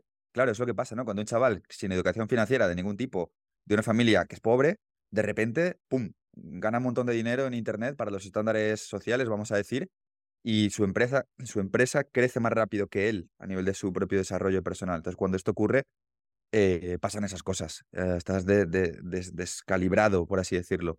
Entonces, bueno, eh, empecé a ganar muchos ingresos, me malacostumbré, como te digo, a que yo empecé a tener confianza en mí como emprendedor, sabía que lo generaba y no me importaba quemarlo porque sabía que lo volvía a generar. Y AdSense es recurrente y tampoco tenía gastos y lo volvía a quemar y el mes siguiente volvía a entrar. Era un juego absurdo en esa rueda, ¿sabes? De, vicio, por así decirlo. Entonces, no sé, me compré, me acuerdo, la primera cosilla es un poco más cara, pues un coche al contado, a mí me encantan los coches, pues ya el primer coche que me compré así un poco más carete fue un Seat León FR nuevo, full equip, tope de gama, ¿vale? O sea, el coche iba hasta las cejas y era, era caro, ¿eh? Me fueron, para mi estándar de aquella época eran 22.000 euros, que se lo di al de la tienda en la mano, toma, pum, de golpe. Y luego me compré un Ford Mustang, empecé a viajar con la, la que en aquel momento era mi pareja, eh, fuimos a Roma, pero a todo trapo, yo qué sé, es que no miraba, no miraba nada. Eh, no, no recuerdo mucho más gasto de ese, pero como comía todos los días en restaurantes y invitaba a todo, pues era suficiente para gastar muchos miles de euros al mes. Y, sí, eso fue mi vida durante años, sí. Claro, imagino que tú te sentías invencible, ¿no? Como que dinero ilimitado, básicamente. claro, era como la, la lucha que no se acababa, ¿sabes? Eh, la fábrica de chocolate de, de Willy Wonka. Esto era maravilloso, de no haber tenido nunca ingresos a dinero en Internet que siempre entraba, siempre entraba. Y era fácil gastarlo y era fácil volver a generarlo. Entonces, yo no tenía otra expectativa de vida. Eh, yo vivía bien, eh, soy muy familiar, estaba con mi familia bien también, viviendo ahí. y ya está. Solo me preocupaba en tener un coche más rápido, sí. Yo creo que lo bueno y lo malo al mismo tiempo fue eso, ¿no? Que el dinero seguía llegando, entonces tú no tenías necesidad de cambiar ese hábito de, gasto, porque al final, pues lo que gastabas se, cubría de nuevo mágicamente al, mes siguiente, ¿no? Porque si no recuerdo mal, en aquella época tenías eh, lo de Dispara tus visitas, que ya lo hemos comentado, que se seguía vendiendo después de sus primeros meses del lanzamiento, se seguía vendiendo mes tras mes de manera totalmente orgánica y te daba 5.000 euros al mes. Luego, aparte, seguías teniendo los nichos de AdSense, que cada vez iban mejor y te daban ya otros 3.000, 4.000 euros mensuales. Y aparte de todo eso, habías empezado unos nichos de Amazon con Mijael de Nichos Ya, que es un chico al que habías conocido a través de tu blog, y eso también estaba funcionando súper bien y dando otros 4.000 euros al mes en piloto automático. Entonces, eh, es lo que tú dices, que podía gastar sin preocupaciones porque eh, el negocio era una máquina de generar dinero y al mes siguiente pasaba la cuenta de estar vacía a tener otra vez otros 10.000 euros listos para gastar. El problema es que ese crecimiento a nivel empresarial pues también hizo que la relación con tu novia se fuese deteriorando poco a poco, hasta que en el año 2018, después de 10 años juntos, pues tu novia te dejó. ¿Cómo te afectó esa, esa ruptura? Sí, eso para mí fue, fue un punto de inflexión en mi vida. Claro, en aquel momento piensa que yo no tengo un desarrollo personal como sí tengo ahora. Ahora he estado trabajándome años con coach, con, con mi psicóloga, con Mercedes Cobo, eh, conociéndome a mí mismo. Ah, creo que a través de, distintas relaciones de pareja tú te vas conociendo a ti. O sea, una, pareja es un espejo en muchas cosas, de cómo tú eres, eh, de las cosas buenas, las cosas malas que, hay en ti y te las refleja, ¿no? Y T, eh, bueno, a veces me refiero a ella como T porque en el libro que saqué con Planeta la, la menciono con su letra, pero bueno, Tania eh, había sido mi, primer pareja, mi primera pareja. Entonces yo no tenía experiencia en cómo era una ruptura, en, en si iba a doler o no. Yo había estado 10 años de mi vida con ella una persona además eh, muy especial. Ella era muy especial también, muy leal, muy trabajadora, muy guapa, muy inteligente, era una crack, ¿no? Yo la admiraba muchísimo.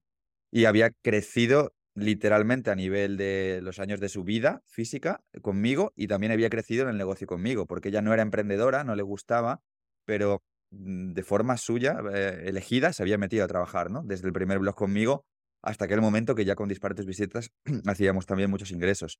Entonces, para mí fue duro porque, como te digo, no tenía herramientas de desarrollo personal y no lo sabía gestionar. No lo sabía gestionar, simplemente sentí que una parte enorme de mi vida, de mi rutina, de la persona que yo más admiraba y quería, pues se fue. Se fue además de una forma muy rápida. El trabajo fue, fue un aliciente, lógicamente, ¿no? Acentuó eso, pero no fue lo único, ¿no? Yo tampoco me sabía gestionar, por ejemplo, mi estrés o ni siquiera mi carácter en aquel momento. De hecho, ahora miro atrás y veo que soy una persona totalmente diferente en cómo trato a las personas, en cómo me relaciono en una relación de pareja, son, dos personas distintas. Pero claro, pues era, era un crío que había empezado a tener dinero y que todo ese impulso que le movía en Internet también se lo llevaba a casa. Era una persona súper impulsiva, ¿vale? Muy, muy, muy irascible seguramente también. Eh, y bueno, pues todo esto lo acentuó y la relación se terminó, ¿no? Entonces, a partir de ahí empecé a, por primera vez a hacer un poco de ejercicio, empecé a hacer también mucha terapia y conocí a mi psicóloga, que desde ese momento hasta ahora, que pasa un montón de años, pues sigo haciendo terapia con ella, conociéndome cada vez más a mí mismo, ¿no? Eh, y bueno, pues también a raíz de la ruptura me volví súper, súper loco y empecé a abrir más y más empresas, que muchas fallaron, pero me dieron experiencia, siempre dentro del mundo del SEO, ¿no? Y desde ahí hasta ahora, pues hubo una súper evolución. Eh, ahora entraremos en el tema de, de, las empresas. Quiero profundizar un poquito más en lo de la ruptura, que me parece importante porque es lo que tú dices, ¿no? Tu primera novia, 10 años juntos, eso es como un tren que te lleva por delante. Eh, en tu caso, ¿hasta qué punto te afectó? Es decir, más allá de estar triste y de ese periodo de duelo que todos vimos con esa ruptura, mm, por ejemplo, con el trabajo, ¿te, te afectó? Eh, pues tú a nivel, a nivel personal, ¿te afectó de esto de estar en la cama durante tres meses solo llorando y demás, que es un poco lo que yo recuerdo de, mis primeras rupturas, o, cómo lo viviste exactamente? Sí, parecido, tal cual, tal cual. Eh, dejé de escribir. Puse un artículo en el blog donde lo dejé caer, porque además, eh, en mi caso, mi expareja también se llevaba consigo a, nuestro perrete. Teníamos un perrito conjunto, que ella se ocupaba más de él, ella era como su mamá, por así decirlo. Pero claro, yo el perro lo amaba también, ¿no? A, Kobu, a mi, mi Bull Terrier. Y claro, yo sabía que ah, nos perdía a los dos. Puse una foto en el blog de donde se le veía el perro, básicamente, y, y bueno, lo dejé caer en uno de los artículos, un artículo de SEO, eh, que era deseo absolutamente, eh, súper currado, y al final lo dejé caer, ¿no? Muchos lectores me, me comentaban, pues mucha fuerza, mucho ánimo, tal y tal. eh, y dejé de escribir durante varios meses. No recuerdo ahora mismo cuántos meses fueron. Pero es lo que te decía, tenía un negocio de recurrencia que seguía funcionando. Entonces, yo no trabajaba durante una época ya. O sea, yo me dedicaba a gastar dinero, a irme con el Mustang por ahí, a desfasar, me iba con mis amigos, viajaba, bebía un montón, me iba, conocía también algunas lectoras, ¿no? Que de gente que te sigue, eh, fans, eh, me iba por ahí, eh, vamos, hacía locuras, ¿vale? tú, tú creo, me puedes entender, ¿no? Que has tenido mucha visibilidad, supongo. Y mm, no trabajaba como tal, pero como te digo, entraban ingresos igual. O sea, parecía que yo quería cargarme la empresa, pero la empresa quería sobrevivir, porque la empresa resistía a pesar de mis envites intentando destruirla. Yo gastaba dinero, pero no tenía tampoco mucho gasto, no tenía equipo todavía, más allá de algún freelance puntual que me echaba algún cable quizás en gestión. Y nada, pues el curso metía pasta y los nichos metían pasta y yo lo gastaba y, estuve en esa rueda varios meses hasta que me encontré a mí mismo otra vez poco a poco y empecé a volver a, escribir. Pero sí, tardé varios años, ¿eh? Varios años, unos pocos años, vamos a decir, en, superar a, Tania en este sentido y, y, luego, bueno, a día de hoy, sabiendo que fue un gran aprendizaje y ahora enfocándolo de otra forma, ¿no? Muy feliz de que una persona del nivel que tenía ella pasara por mi vida y me enseñara. Fue una gran maestra. Y ahora sé que todo fue como tenía que, ser. Una de las claves para superar la ruptura y salir de esta rueda destructiva que nos acabas de contar y volver a recuperar el control sobre tu vida fue el empezar a hacer terapia con Mercedes Cobo de Emocioteca, mm. que antes justo la, la has mencionado. ¿En qué consistió exactamente ese trabajo que hiciste con Mercedes? Es decir, ¿con qué cosas te ayudó ¿Y qué lecciones aprendiste de esa experiencia, pues trabajando con ella y analizando, pues quizá las, las cosas que habían ido bien o mal en, tu, en, esa relación que había terminado? Claro, cuando llegas la primera vez en tu vida a un psicólogo, eh, tienes cero experiencia y te ha dejado tu primera novia, solo has estado con una persona toda tu vida, 10 años, tienes todo por hacer, no te conoces a ti.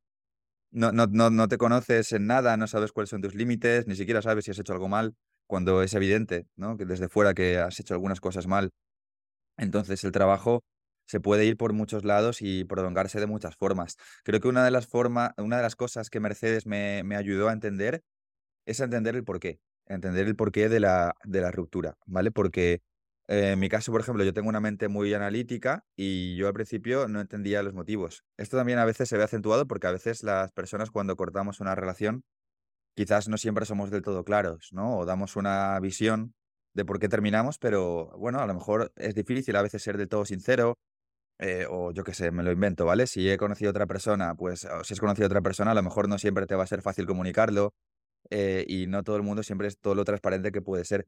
Entonces, yo no tenía muy claro los motivos, eh, lo vi con el tiempo, ¿no? Que yo había cambiado, había evolucionado en un emprendedor hiperactivo, que el trabajo se había llevado mi tiempo, que tenía un carácter que no controlaba, que yo tampoco era consciente de eso. ¿Vale? Porque era parte de mi rutina mm, habitual, no tenía una visión mía desde fuera. Y con Mercedes trabajé en entender todo eso, y en entender mm, la mente de, de mi expareja en aquel momento, en entender sus motivos eh, y en entender qué cosas yo podía mejorar para seguir evolucionando y que en las siguientes hipotéticas futuras relaciones yo fuera una mejor versión mía. Y desde aquel momento hasta ahora, ¿eh? hemos hecho ese trabajo con los años con un resultado creo que bastante bueno. En 2019, después de un año muy difícil para ti, empiezas por fin a ver la luz y a volver a sentirte bien, y eso te permite retomar el trabajo. Vuelves a escribir después de haberlo dejado durante meses. Y cuando lo retomas, lo retomas a tope, volcándote al 120%. Imagino que en parte porque el estar centrado en la empresa, pues de alguna manera te ayudaba a no pensar en tu ex y tener la, mente ocupada en, en otra cosa más productiva.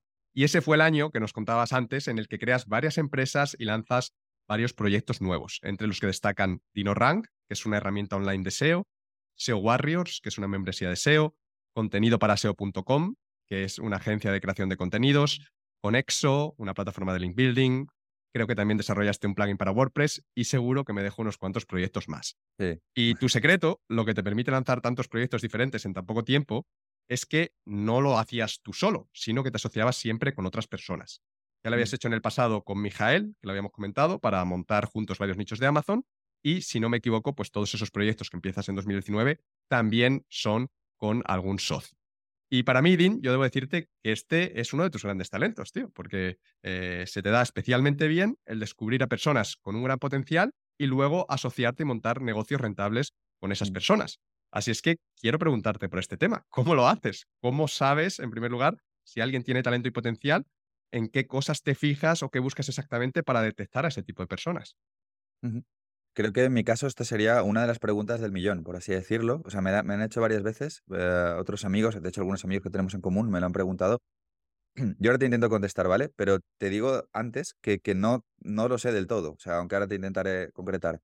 Mm, o sea, creo que hay una parte, pues un poco de una característica mía de, no sé, de intuición quizás. Igual que en otras tantas cosas, como por ejemplo el tema financiero, control de, de finanzas, soy muy malo, pero otras cosas las tengo bien, por eso me ha podido ir más o menos bien como emprendedor, ¿no? Entonces, no tengo un super sistema infalible. De hecho, Ángel, micro paréntesis, yo, yo, flipo, ¿no? Porque cuando veía Vivir al Máximo, yo recuerdo cuando tú hacías una entrevista para contratar tu primer asistente virtual, yo flipé con tu, con tu proceso. O sea, me hiciste sentir un inútil. Pensé, ¿qué, qué inteligente es este tío. Un Excel con no sé cuántos pasos, filtro de no sé qué. En serio, me estaba currado. Lo explicaste en un post de BAM. Yo ese post me lo leí como 10 veces. O sea, hasta el punto en que lo memoricé. Y, y yo pensaba, pues yo quiero encontrar talento así, con una forma que yo pueda explicar, que tenga sentido. Pero no, no, no, no había, no había algo así detrás, no había algo tan lógico, por así decirlo, ¿no? Creo que en mi caso, y ya intentando ser más concreto, te diría que influye que a ver, cuando tú creas una comunidad, cuando tú creas engagement, ah, creas contenido que a la gente le gusta consumir, tú te vuelves el entretenimiento de la gente, creo que es fácil que la gente te acabe admirando, incluso idolatrando en algunos casos de gente que son muy seguidores o como mínimo teniendo buen feeling hacia ti. Y cuando tú produces eso en los demás, porque los entretienes con tu, con tu marketing de contenidos, es más fácil que, que, que atraigas talento, eh, ¿no? Y ya eres tú quien tienes que detectar de toda esa masa de gente que atraes comentarios, emails, followers en redes sociales, amigos de amigos, gente que te dice que te sigue. ¿Quién es bueno en eso? ¿Vale? Pero lo tengo más fácil porque yo no parto de cero, yo no voy a LinkedIn, por así decirlo, ¿no? Yo tengo un efecto arrastre por mi marca, por el blog, ahora por también YouTube, por todo lo que hacemos y por la inercia de los años, ¿no? Haciendo contenido. Y esto me sitúa en, en un escenario donde hay gente con mucho talento, porque realmente el mundo está petado de gente con mucho talento. Hay gente con mucho talento. incluso es curioso que hay gente con mucho talento que no sabe que tiene talento. Y además que eso a ti te da una posición de superioridad en una negociación, porque tú te has dado cuenta o lo intuyes y ellos no. Irónicamente, viviendo en ellos, ¿no? Es lo que te decía antes, de que la gente no se conoce muchas veces en muchas facetas de su vida. Eh, entonces, por un lado esto, creo el contexto adecuado, ¿no? Tengo visibilidad, tengo gente que, se le da bien hacer cosas. Y luego, por otro lado, me muevo un poco buscando a gente que pueda aportar cosas a un negocio que yo no puedo aportar Ah, o que me complementa, porque yo no quiero aportarlo, ¿no? Por ejemplo, Mijael le iba a invertir más tiempo que yo a los nichos, ¿vale? O mi socio Gabriel de DinoRank, claro, es un súper programador, yo no sé programar. Él es programador, eh, es administrador de sistemas, es sysadmin, todo el tema de hosting, y también es un gran financiero, maneja bien los números, invierte en bolsa desde los 15 años, justo lo que yo no sé hacer. ¿no? Pues complementan sus skills a las mías, su personalidad también se complementa a la mía, y luego tiene que haber un componente de feeling me tienes que caer súper bien, eh, yo a ti también, obviamente, tenemos que querer ser amigos. Y cuando todo esto más o menos se junta, ya te digo, intentando buscar un cuerpo a esto, por si no, no te sabría responder, pues creo que es la fórmula que yo he empleado y me ha salido mal algunas veces también, aunque me ha salido muy bien en otras. Pero de esas personas, porque has dicho, gente que tenga unas habilidades o que aparte cosas que tú no puedes aportar, eh, pero dentro de esas personas, ¿cómo sabes quién es bueno, quién tiene ese hambre o, va a hacer un buen trabajo y quién no, porque gente que sepa cosas distintas vas a mm. encontrar muchos, ¿no? Programadores, muchos, ¿no? Pero ¿cómo encuentras ese super programador? ¿Cómo mm. sabes como este es el bueno, ¿no? Como que este es el que quiero en mi empresa de todos los programadores que te siguen, que seguro que habrá unos cuantos. Claro, claro. Eh, cuando tú entras ya en la conversación con la persona para, para conocerla, para ver el feeling, tienes que también ver la disposición que tiene. Por ejemplo, en el caso de Gabriel, que es mi socio programador al que aludías, está el hecho de que yo veo rápido que Gabriel quiere hacer una empresa de la que vivir. No es un side project, que esto es muy habitual cuando emprendes. No es una cosita más de las siete que tengo y ya le dedico cuando pueda tiempo a esto. O tengo un trabajo y cuando salgo del trabajo le dedico a esto. No, no. Él quería ir full Dino Rank, all in. ¿Vale? Eso es, una, eso es un gran punto de partida. O sea, creo que tu socio tiene que tener una implicación casi total, por no decir total, en lo que va a hacer contigo porque eso va a ser determinante absoluto. Esto lo he visto muchas veces, ¿eh? ¿eh? en el hecho de que un proyecto tenga éxito. Y Gabriel quería hacer de DinoRank su, su estilo de vida, su empresa, su trabajo principal. Iba a meter las horas, iba a meter el trabajo. Esto por un lado, el nivel de compromiso en tiempo es básico. Y por otro lado, hay otro factor que es qué ha hecho antes. O sea, tú, tú puedes decir que tienes talento, pero yo necesito verlo, ¿no? Claro, Gabriel, por ejemplo, venía siendo jefe de programación en, empresas muy grandes, liderando equipos de programadores, eh, CTO en BodaClick, creo que era, si no me equivoco, que era eh, competencia de bodas.net, que era un gran portal, es un, un gran tecnólogo. Eh, Mijael, hostias, yo ya veía, Mijael ya contaba de forma anónima, porque aún no lo conocía nadie, pero ya contaba en su blog los ingresos que hacía. Yo veía que era bueno encontrando nichos, veía que era bueno montándolos, maquetándolos, tenía, tenía buen gusto construyendo una web. Bueno, pues lo que han hecho atrás habla de ellos y luego está la implicación en tiempo. ¿Y cómo se produce normalmente ese acercamiento? Eh, es decir, una vez que tú descubres a Mijael o a Gabriel, eh, ¿cómo les contactas para ofrecerles el empezar algo juntos? ¿no? Porque, por ejemplo, decías, Gabriel quiere empezar DinoRank full time, ¿vale? Pero mm, eso es algo que tú se lo propusiste, que él te escribió, oye, Din, quiero que empecemos una empresa llamada DinoRank full time? O, cómo, cómo, surge eso, ¿no? Porque una cosa es identificarlo y otra cosa el, el, asociaros. Totalmente. Vale, se da de las dos direcciones. A veces voy yo a la persona, a veces la persona viene a mí. Como yo te digo, al tener yo un efecto de arrastre, de marca, de lectores, seguidores, suscriptores, es fácil que me lleguen oportunidades y también es fácil que si yo me fijo en una persona, esa persona como mínimo me escuche, ¿vale? Y le ponga ganas, otra cosa es que luego se pueda o no se pueda. En el caso de Mijael, fui yo a él y me fue muy fácil por este concepto que te digo de marca, de autoridad. Claro, Mijael era. Yo no sabía si, me, si era lector mío, pero era fácil que fuera lector mío, porque era nichero, era SEO nichero. Yo le dejé un comentario, le dije, mira, quiero conocerte, creo que tienes talento. Claro, él encantado, oh, escribe, Dean, de Blogger 3.0, claro, vamos a hablar. Entonces, es fácil, ¿no? Como te digo, construir comunidad me ha abierto infinitas puertas. Gabriel fue al revés. Gabriel fue el quien me contactó porque él llevaba muchos años queriendo ser emprendedor. Gabriel había montado, creo que eran siete empresas, sin éxito del todo, a pesar de que él, creo que él es un genio. Pero montar una empresa no solo implica que seas listo, hay que complementar muchos palos, ¿no? Yo era marketing y ventas eh, y él era la parte tecnológica, ¿no? Todo el staff de producto. Entonces, Gabriel está meses, en este caso, yendo detrás mía, porque se junta la ruptura. O sea, yo acabo con, o sea, esta relación se termina en mi vida, ¿no? Con Tania, y yo no estoy para nadie. Y Gabriel empieza a intentar contactarme en esa época. Creo, creo que Gabriel está seis meses detrás mío, dejando emails. Yo, yo no sabía ni que llegaban ¿eh? los emails. Ah, hasta el punto en que ya dice, voy a ir por el blog. Como veo que este tío contesta todos los comentarios, porque es un friki, eh, pues esto sí lo hace. Empezó a dejarme comentarios de coches para llamarme la atención, el BMW M4. Es una gran adquisición. Y yo, oh, qué lector más majo. Tiene, tiene buen gusto, además. es un buen modelo. Y empezó a llamarme atención y, bueno, el juego de, la seducción, pero en este caso profesional, empresarial, ¿no? De conocer a alguien. Eh, nos hicimos buenos amigos eh, y bueno, pues por pura insistencia suya eh, quedamos y ya vi que era un tío muy serio. Cuando lo vi que quería ir en serio y ya, pues todo surgió, ¿no? Y cuando te asocias con otra persona, normalmente, ¿cómo dividís las responsabilidades? Es decir, ¿qué, qué aportas tú y qué es lo que aporta el socio? Claro, esto depende mucho de la naturaleza del proyecto y del momento en el que esté. Si yo ahora me asocio con una persona, ya no es igual. ¿Por qué? Porque ahora ya tengo una marca, una comunidad, muevo mucho tráfico, tengo muchos suscriptores. Ahora yo te voy a dar todo eso, tú vas a seguramente echar más horas que yo, que también disperso mis horas con más proyectos, o con más empresas.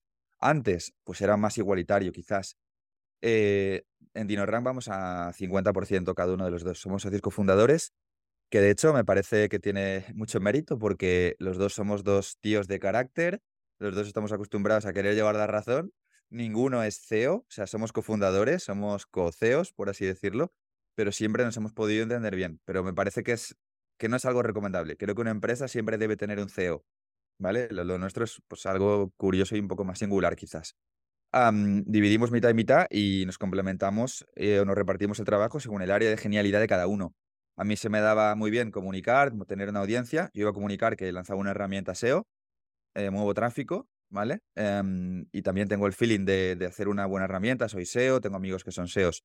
Y Gabriel es bueno programando, ¿no? Detrás de, las máquinas, construyendo todo, todo lo que implica una herramienta SEO, que es mucho. Bueno, fue un poco así. Aquí lo que veo es que, claro, tú si tienes varios proyectos, tu tiempo es limitado, lo tienes que dividir entre esos proyectos. Entonces, tú a esa relación nunca vas a poder aportar tu tiempo, vas a poder aportar una pequeña parte de tu tiempo. Entonces, eso quiere decir que el socio va a trabajar más que tú.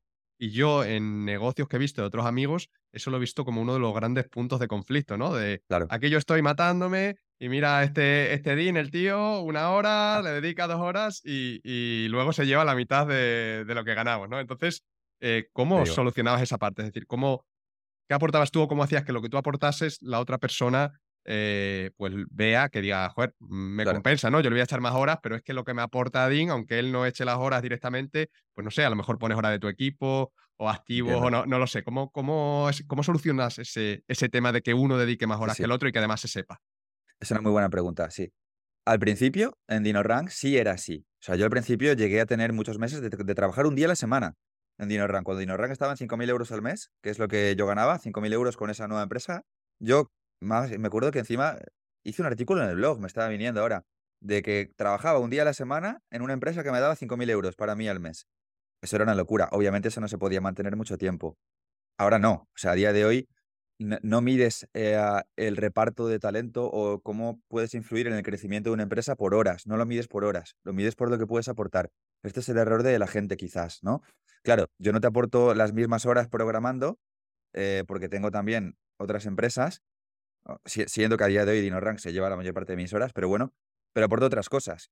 ¿Vale? O sea, tienes que medir de una forma ponderada donde tú sientas que estás en un equilibrio. Yo te aporto tráfico, te aporto clientes. DinoRank nació, a pesar de que yo al principio no le dedicaba casi nada, pero cuando nació el primer día yo le metí 250 clientes de pago a DinoRank, ¿vale? Desde el día uno. Claro, Gabriel, da igual las horas que programe solo, si, si no está aliado con alguien como yo, no puede meter eso, no puede hacer ventas, y mucho menos en esa cantidad.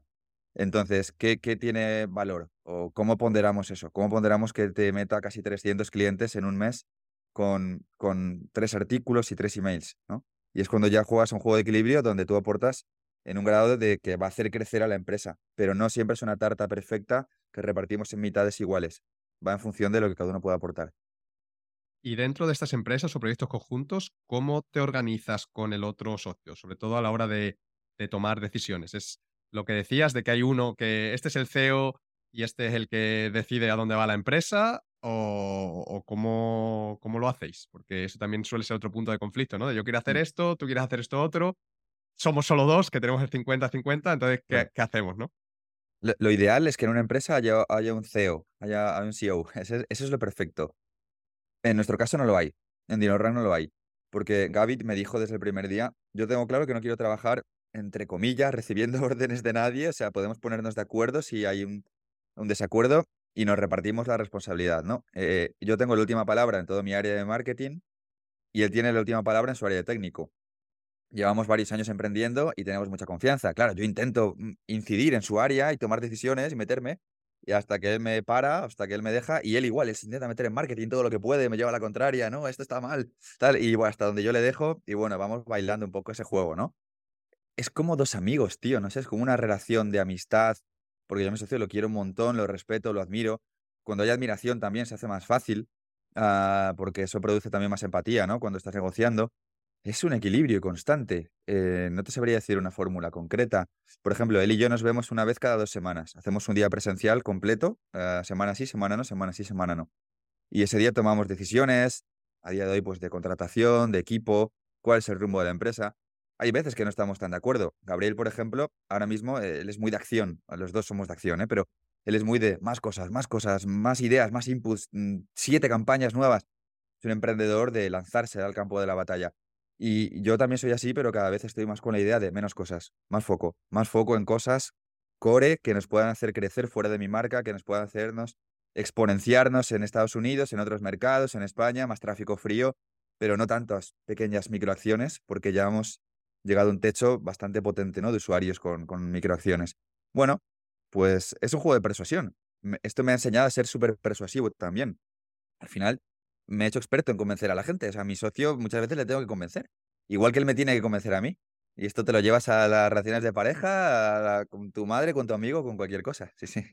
¿Y has tenido alguna mala experiencia en este sentido? ¿De que alguna vez haya habido algún desacuerdo tan grande con el socio que, que mira, nos separamos, esto no va a funcionar? O, acabáis peleados, ¿no? Que estas cosas ocurren. ¿Eso también una mala experiencia? Mm, con mis empresas fuertes actuales, que son con socios, que son DinoRank con Gabriel y Mentoría SEO con Dani Llamazares y Jesús Roldán, no. O sea, he tenido roces ¿eh? con Gabriel. Gabriel es un tío con mucho carácter, es un tío que impone de dos metros, con una voz que parece tenor de ópera, ¿sabes? Eh, a mí no, ¿eh? A mí yo le veo como un osito de peluche, pero a la gente del equipo le tiene miedo. Siempre hacemos esta coña, ¿no? No, no, no de pensar en separarnos, pero con Gabriel sí, alguna vez, lógicamente, con mi socio hemos tenido roces.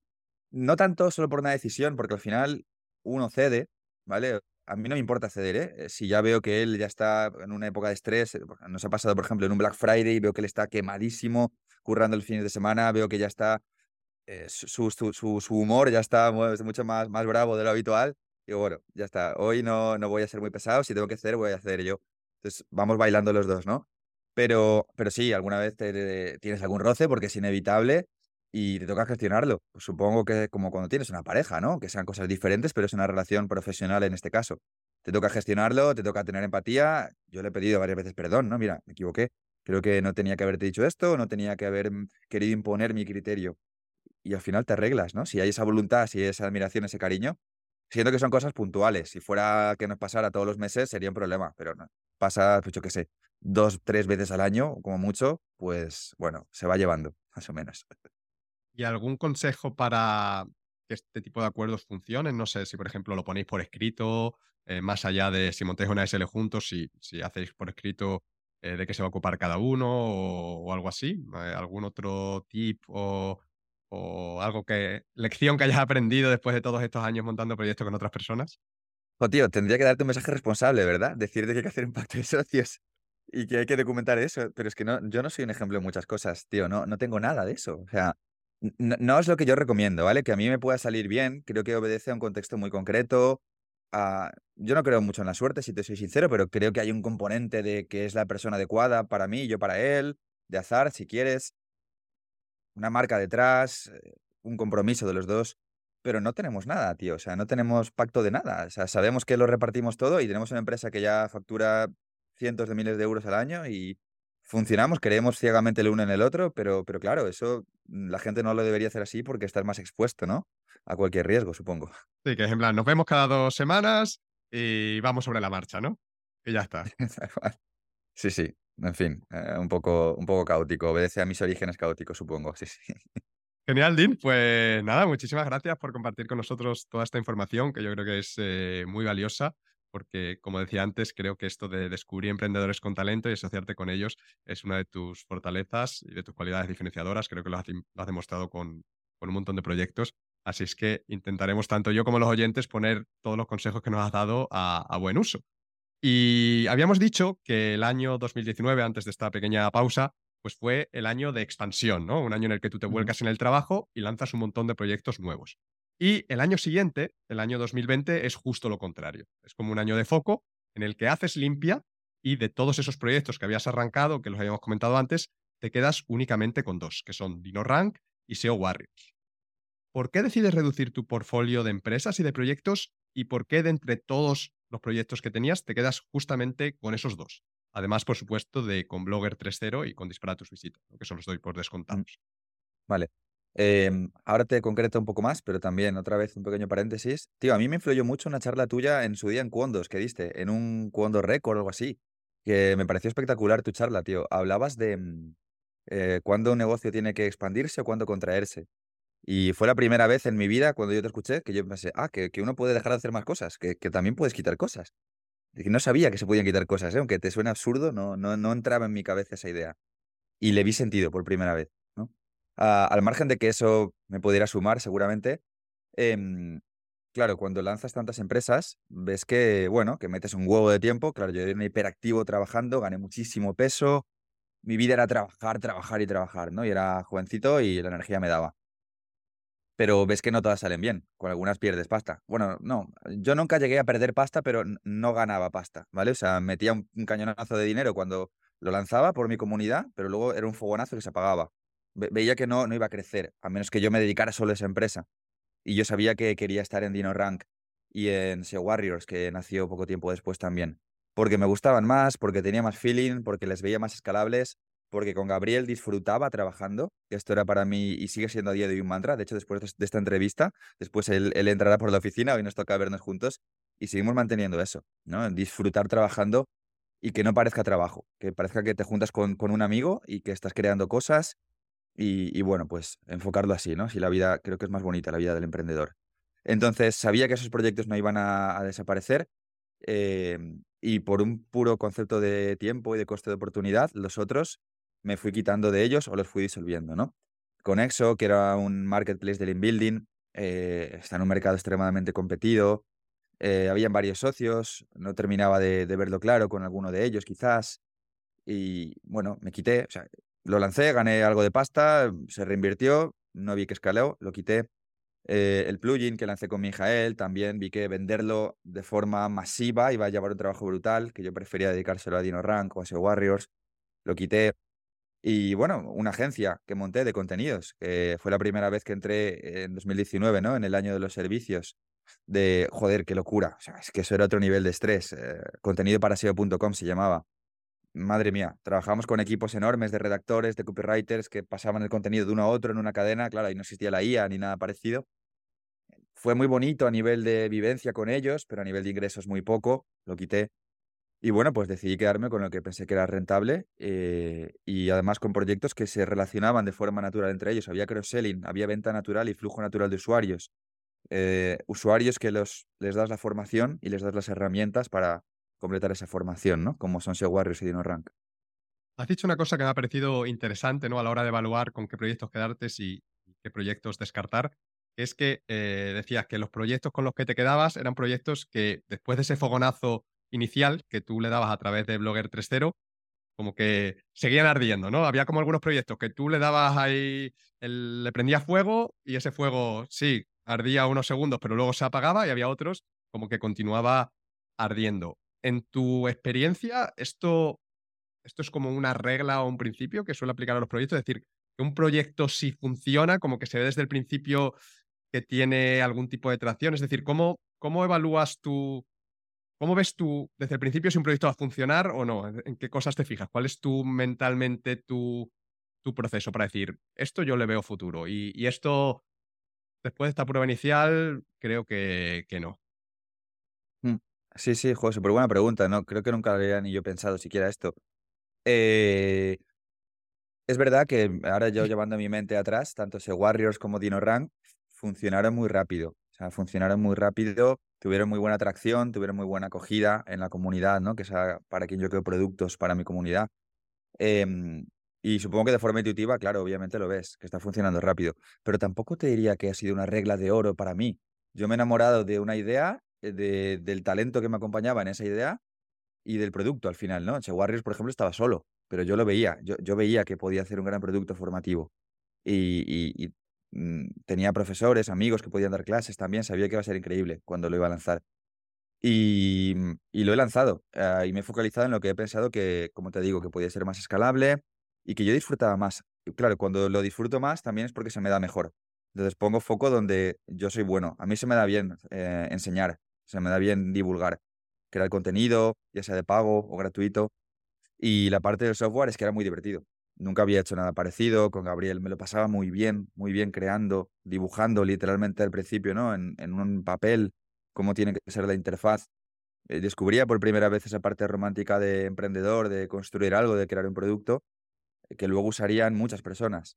Y, eso hizo que me enganchase, pero no tenía, no tenía una fórmula eh, como tal. Es un poco intuitivo, aunque sí tenga un poco de eso que dices tú quizás. Tim, por esa época, años 2020-2021, después de hacer la limpia de proyecto que nos has explicado, me da la sensación de que es cuando tú alcanzas la madurez como empresario, en el sentido de que dejas de montar sociedades y de sacar productos un poco a lo loco y te dedicas a construir sobre, sobre lo que ya tienes, también pensar en cosas como cómo se compaginan los productos con otros y un pensamiento distinto al de lanzar, lanzar y lanzar cosas nuevas ahí a lo, a lo bestia. Y más concretamente, desde entonces hasta hoy, Has multiplicado el número de clientes y la facturación de DinoRank y de SEO Warriors. Has grabado una versión mejorada y actualizada de Dispara tus visitas. Has escrito un libro titulado Cómo gané mi primer millón de euros en Internet. Y también has lanzado un par de nuevas ofertas complementarias a las que ya tenías. Una es Mentoría SEO, que lo mencionabas antes, que es un programa formativo uno a uno o en grupos muy pequeños para aprender a crear páginas nicho. Y aparte de eso, pues también has lanzado el máster de DinoRank, que es un programa para aprender a ser consultor SEO. Y todos estos productos nuevos que has lanzado pues han sido un éxito desde su primera edición y eso ha hecho que la facturación de tus empresas se dispare. Sin embargo, has vuelto a pagar un precio bastante alto por ese éxito y en este caso ha sido un precio alto a nivel de salud. Porque, por ejemplo, creo que me comentaste una vez que desde Black Friday de 2021 hasta marzo de 2022, pues estuviste enfermo y perdiste la voz por completo y en varias ocasiones después de eso, pues te has visto obligado a parar y a desaparecer durante unas semanas simplemente para recuperarte del desgaste de los meses anteriores de trabajo y no llegar al punto de, de petar. Y lo que me viene a la cabeza, mm, viendo eso, que te va tan bien, pero que al mismo tiempo has sufrido tanto, es que ¿por qué, no? Que qué necesidad hay, que por qué si te va tan bien, si estás ganando un montón de dinero, que más que de sobra te da para vivir fenomenal, comprarte tus coches y todo, fuerzas tanto la máquina hasta el punto de poner en riesgo tu salud. Es una pregunta también fantástica. Em, creo que hay una parte, eh, yo esto no sé la respuesta del todo, ¿eh? lo he hablado con amigos míos emprendedores, esto lo he hablado con mi amigo Jesús Madurga, por ejemplo de qué hay en nosotros mal, entre comillas, ¿no? Que, que nos hace siempre que todo sea poco. Eh, ese motor que nos llevó a construir esto, eh, ¿vale? E, ese motor o esas ganas, ese impulso que me llevó a más o menos empezar a vivir de esto, de Internet, a Blogger 3.0, no lo puedes parar. O sea, llegado a un punto de inercia, todo lo que consigues lo normalizas, ¿vale? Hay una parte de ti que lo asume como lo normal, ya es tu estándar, ya no lo ves como algo excepcional. Y el motor sigue, como ya es lo normal y el motor sigue funcionando, tú quieres más, porque ya estás en lo normal. Eh, y, además ves que puedes más. ves que cada vez es más fácil, ves que cada vez llegas a más gente, tienes más oportunidades de negocio, ves que cada vez tus habilidades como empresario van creciendo, sabes hacer mejor un lanzamiento, sabes comunicar mejor en email, sabes vender mejor. Todo tu ser venía evocado a eso y luego no lo puedes parar y luego no sé qué parte, no sé, em, no sé si de complejo o de querer demostrarle a quién o al mundo hay en ti que, que te lleva a seguir teniendo esa voracidad que a veces, en vez de calmarse, que sería lo lógico desde fuera, incluso puede ir en aumento, ¿no? O también eh, esa parte de ser competitivo. Los SEOs tenemos fama de ser muy competitivos. Yo, por ejemplo, soy súper competitivo. Ah, siempre nos motivamos en superar al mercado, a los players que están cerca nuestra. Por ejemplo, a mí me motiva mucho, y se lo he dicho a ellos también varias veces, eh, superar a Vixeo en algunos ámbitos, por ejemplo, ¿no? De, de Romual, ¿no? Que nosotros también lo lanzamos en su día a través de Alex Navarro, Blogger 3.0, hace años ya. Y mm, ellos hacen un trabajo excepcional, un trabajo que a mí me inspira, que a mí me gusta. Pues este año yo estaba obsesionado con superar su lanzamiento. Ellos hicieron el máster de Vixeo, hicieron público sus números y nosotros lo superamos con el lanzamiento de Mentoría SEO este año. Eso fue una currada monstruosa para superar eso, porque ellos mueven más tráfico, ¿no? es una carrera constante en ese deporte de élite sano y insano por momentos también, de querer siempre más, que es, es voraz. Em, y luego también, eh, pues te toca hacer equilibrio. Eso hace que vivas en, en, flow, en flow state, ¿no? Por momentos concretos, pero luego te lleva y te quemas. Esto en su día Robert Gamboa, que eh, lo, habló de esto Hablo de esto contigo, juraría, creo que fue en tu podcast, lo definió muy bien. Hay, un camino, ¿no? Tú te imaginas que un bolo en una bolera, ¿vale? El bolo sigue un camino, es un, como dos raíles, ¿no? Un raíl que tiene su lado izquierdo y su lado derecho. Tú eres el bolo y tú vas por el centro, pero siempre te vas a ir hacia un lado. Te vas, te vas, te vas, te pegas una hostia contra un lateral, te electrocutas, vuelves al centro con mucha fuerza, haces palanca. Vuelves, vuelves, vuelves. Luego estás un rato en el centro, te vas, te vas hacia el otro lado en este caso, te chocas, vuelves al centro. Esa es la vida del emprendedor en crecimiento. Esa lucha contigo mismo. Y de hecho ahora también tengo el orgullo de decir que ahora estoy más en equilibrio que nunca. O sea, este año, 2023, es el año donde he vuelto a recuperar. Llevo varios meses ya más en equilibrio, entrenando muy fuerte. De hecho, he perdido 10 kilos en lo que va de, de verano, de inicio de verano hasta ahora. Eh, Mm, con más energía, eh, trabajando menos horas, pero claro, llegar hasta aquí ha sido pasar por lo que tú has dicho antes, ¿no? Antes en los Black Fridays me quedaba sin voz, me quedaba eh, semanas en cama, con fiebre, por llevar mi cuerpo al límite. Pero bueno, lo empiezo a controlar por primera vez. Quiero pensar que estoy haciéndome un poco mayor ya, por fin. Entonces, dirías que esa, esas ganas, esa pasión, esa voracidad que tiene el emprendedor de manera natural es como un arma de doble filo, ¿no? Porque por un lado es el que tira de ti para hacer grandes cosas, pero por otro lado, como que te puede llevar a problemas de salud, a rupturas con tu pareja y demás. Entonces, como que de alguna manera el trabajo del emprendedor es, es controlarlo, ¿no? Que sí que piensas que sí que se puede controlar o mitigar o crear estructuras que un poco te defiendan contra ti mismo. Y quería preguntarte en tu caso que si has tomado algún tipo de medida para, para controlar ese, ese aspecto de tu personalidad y qué tal te ha funcionado. Sí, justo estoy ahora trabajando mucho en eso. Eh, o sea, es, es, dicotómico. El emprendedor tiene mucha luz y mucha sombra eh, en ese sentido, ¿no? A nivel de su desarrollo personal. Porque el emprendedor creo que tampoco quiere cambiar. El emprendedor se gusta, como es. Tiene que tener autoestima para montar una empresa, para verse capaz de, para liderar un equipo, para reclutar talento. No, no está arrepentido de lo que ha hecho ni del precio que ha pagado. O es lo que yo creo o es como yo lo vivo, ¿no? Y muchos de mis amigos también lo viven así. Pero sabe que tiene que aprender a modular un poco, tiene que aprender a, entrar dentro de un equilibrio temporal, por lo menos, de las cosas. Entonces, base en eso, ¿no? Base en yo no quiero ser otra cosa, pero también sé que a veces se me va de las manos mi propia vida y tengo que aprender a que eso ocurra menos. entonces, cosas que estoy aplicando en ese sentido. Por ejemplo, yo ahora mismo entreno eh, todas las mañanas. O sea, antes de ir a la oficina yo entreno porque me lanza el mensaje a mí mismo de que primero voy yo y primero va mi nivel de energía y mi estado de salud a largo plazo a las necesidades de los demás. Es decir, a que el equipo me bombardee con WhatsApp, al Slack, al, al email ya ni lo miro, a la creación de contenido y a, dar al mundo. Pero antes de dar al mundo tengo que estar yo bien. ¿Vale? Por ejemplo, ahora ando, esto me ha cambiado el juego un montón, es una cosa súper tonta, súper básica, ando todos los días 10.000 pasos. ¿Vale? Que esto me lo decía un amigo, eh, toda la vida todos lo hemos escuchado, hasta que no lo, pruebas real, no ves el cambio y no te das cuenta de, joder, de cuánto has tardado en hacerlo. Ando todos los días 10.000 pasos, picos de 15.000 y 20.000. Por ejemplo, las reuniones, antes las hacía al ordenador, ahora si puedo hacerlo, me voy al Parque Juan Carlos de Madrid o al Retiro y las hago con el móvil, em, conectado con los cascos, pero las hago andando, ¿vale? Como mejor, no como comida procesada. Y bueno, entreno un poquito en casa fuerza, pero nada, muy básico, con una cuerda, un TRX, unas flexiones y unas sentadillas. Nada muy técnico, y nada muy extremo, pero es, es un tema de hábitos. Y ahora manteniendo esos sencillos hábitos, tengo mejor humor, me llevo mejor con todo el mundo, tengo más paciencia con mi socio, por ejemplo, si hay que negociar, eh, tengo más energía, gano más dinero. O sea, eh, te, lo juro, no, sé cómo y por qué, pero está relacionado que tú estés fuerte a tu negocio. Hay una conexión simbiótica, a veces lógica y racional, de que tomas de buenas decisiones, a veces mmm, llámalo mística si quieres, y yo soy cero místico, ¿eh?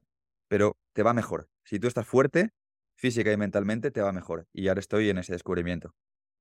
Aquí Tim Ferriss hace poco le escuchaba un, símil sobre este tema eh, relacionado con el mundo del motor, que yo creo que te va a gustar, ¿no? Que decía que hay que darse cuenta de que no hace falta ir siempre en quinta, ¿no? Que hay otras marchas y que está bien pues ir a veces en tercera, a veces en cuarta, ¿no? Como ir un poco variando, que no hace falta ir siempre en quinta y con el, con el gas apretado al, al, máximo, ¿no? Que es un poco los emprendedores lo que pensamos que ese es el único modo de ir por la vida y que no, ¿no? Que, que también se puede bajar un poco el, el pedal y, está bien y no, y no pasa nada. Eh, me ha parecido interesante lo que dices de, de, cuidarte, pero que quería preguntarte también por el tema de, de horas trabajadas, si también has puesto algún límite en ese sentido, es decir, una regla. Los fines de semana no voy a trabajar. Yo que sé, dejo el portátil en la oficina y así no lo toco. Y así me obligo a descansar y parar, ¿no? Porque yo creo que ese también suele ser uno de los problemas, ¿no? Que al final, como tienes tantas ganas de que los proyectos estén terminados, tienes tantas ideas en la cabeza, como que quieres sacarlas, ¿no? Entonces, la manera de sacarlas a veces es echarle horas, no hay más remedio. Entonces, pues, dice, voy a aprovechar este sábado que tengo aquí la tarde libre y adelanto para... Y así esto lo sacamos una semana antes, ¿no? Y al final ni descansas, ni desconectas, ni, ni nada.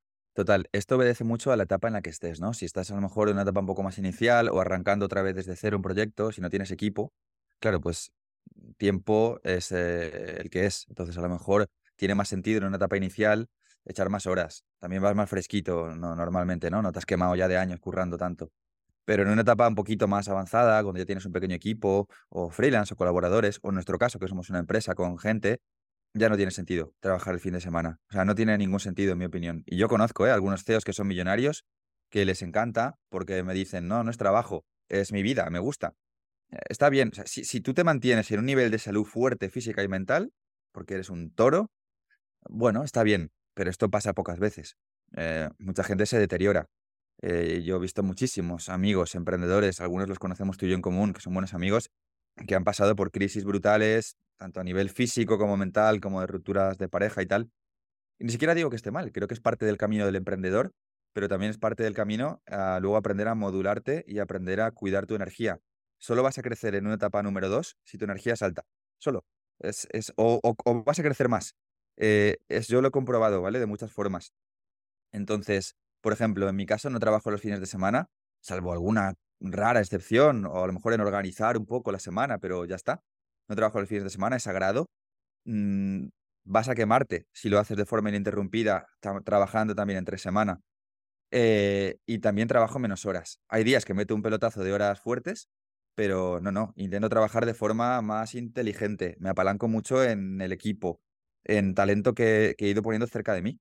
Y esa gente también hace cosas que complementan las cosas que yo hago. Y ahora en la etapa en la que estamos, yo veo que no por yo meter más horas, siempre crecemos más. O sea, es que yo toque la tecla adecuada. Es que yo haga el lanzamiento correcto, es que ponga un socio motivado que haga la parte de ventas en Telegram animando al público a lo bestia. Por ejemplo, en este último lanzamiento que hemos hecho, que últimamente vamos a un lanzamiento por mes, se nos ha ido un poco de las manos, la verdad. Ya quiero vacaciones. Pues e, es, gente que, hace un rol muy concreto y, hace que yo no tenga que echar tantas horas. Yo soy bueno en la parte de estrategia, en emails de venta, que lo sigo haciendo yo, pero tampoco tardo tanto en hacer los emails. Entonces, tengo que reducir las horas. Trabajo menos horas, trabajo menos horas, pero gano más dinero, porque seguramente estoy poniendo el tiempo donde tengo que ponerlo. Mm. Sí, creo que es como un rol más estratégico y menos de técnico de, de echar horas, ¿no? Entonces, en ese sentido, a lo mejor el estar más fresco te va a hacer tomar mejores decisiones que, es lo que va a hacer que luego factures más. Ya no necesitas echar horas, porque es más tomar la decisión correcta que, que, tú mancharte las manos. Y sí, yo creo que además del riesgo de, de, quemarte tú, está el riesgo de que tu vida se desequilibre, ¿no? Porque al final, si trabajas el fin de semana o le echas 12 horas al día, esas son horas que dejas de meter en otras cosas, ya sean tus amigos, ya sea tú mismo, ya sea tu pareja, si tienes una relación de pareja o si tienes alguna afición más allá de, lo, de los negocios, ¿no?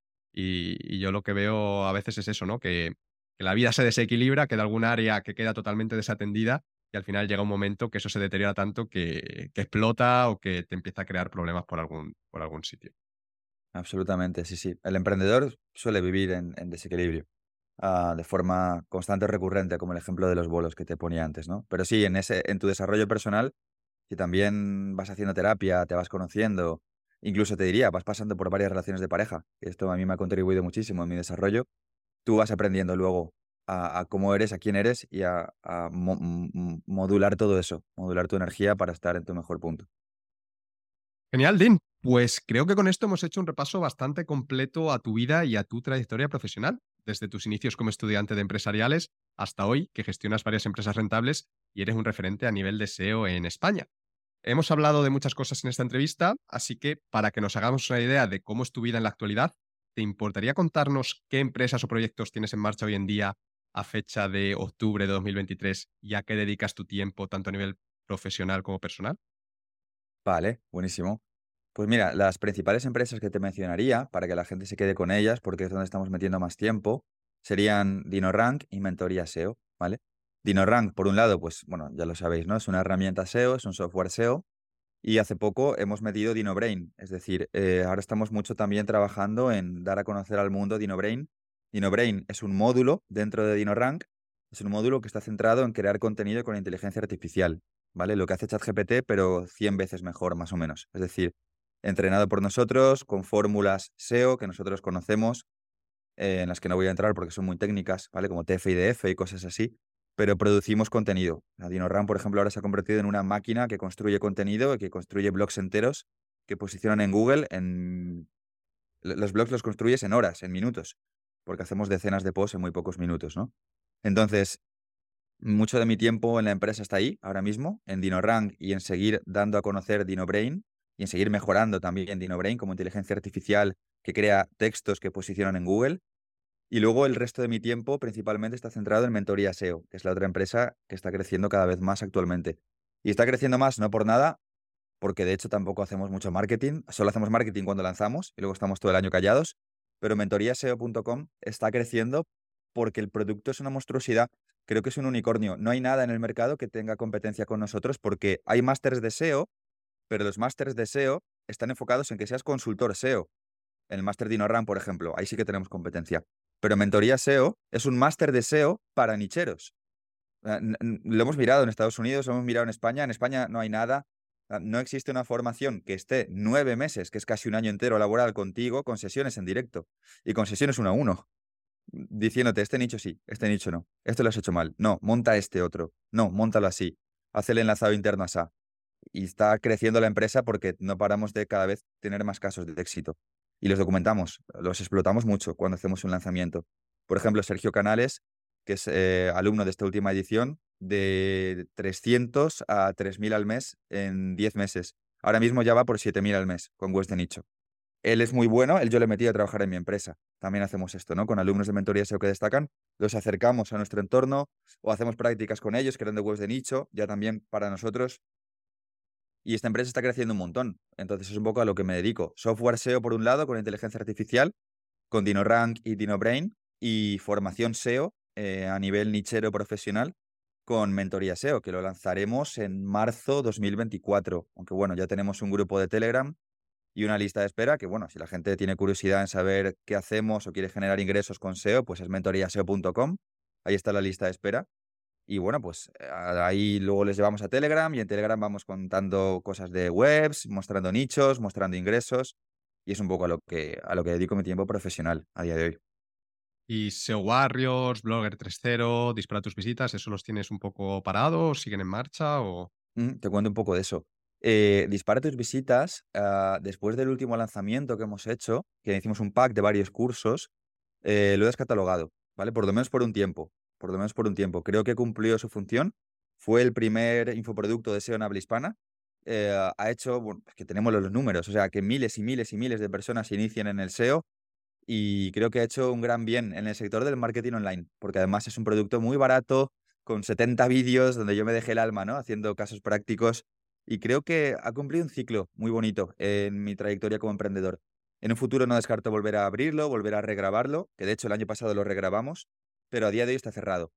Uh, SEO Warriors sí, SEO Warriors sigue activo. De hecho, este año quiero volver a retomar más tiempo en SEO Warriors porque DinoRank y Mentoría SEO me han ocupado mucho tiempo este año eh, y bueno, en SEO Warriors publicamos contenido de SEO todas las semanas. Eh, vienen un montón de profesores, también aparezco yo.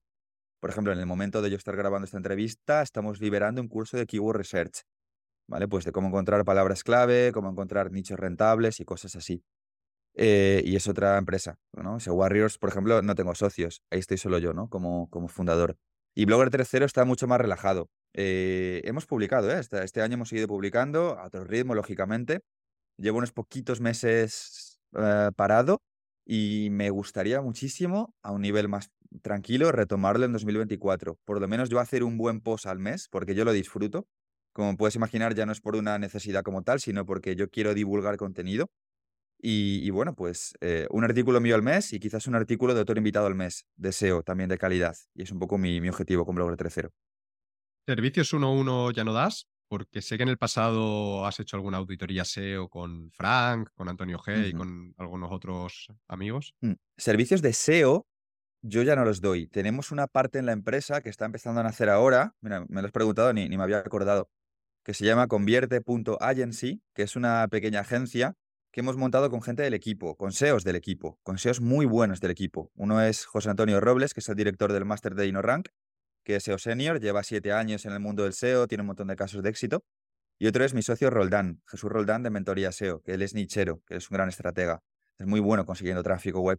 Pues estos dos se han juntado y es una empresa hermana de Blogger 3.0. Yo les derivo cosas, yo Blogger 3.0 se lleva una comisión y estamos empezando, pero no, yo no doy ahí el servicio, lo dan mis socios.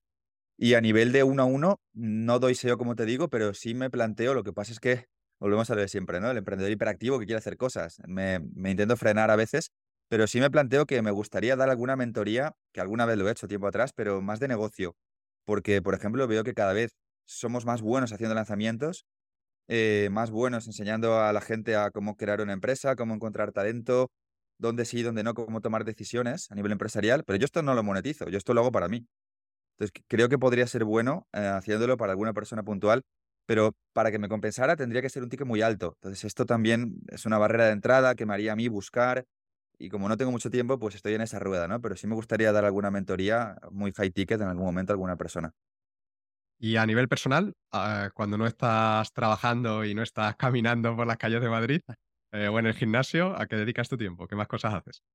Sí, pues a ver, eh, en este momento eh, me gusta, por ejemplo, mucho ir a ver a mi abuela, ¿vale? Que como te digo, yo me crié con ella.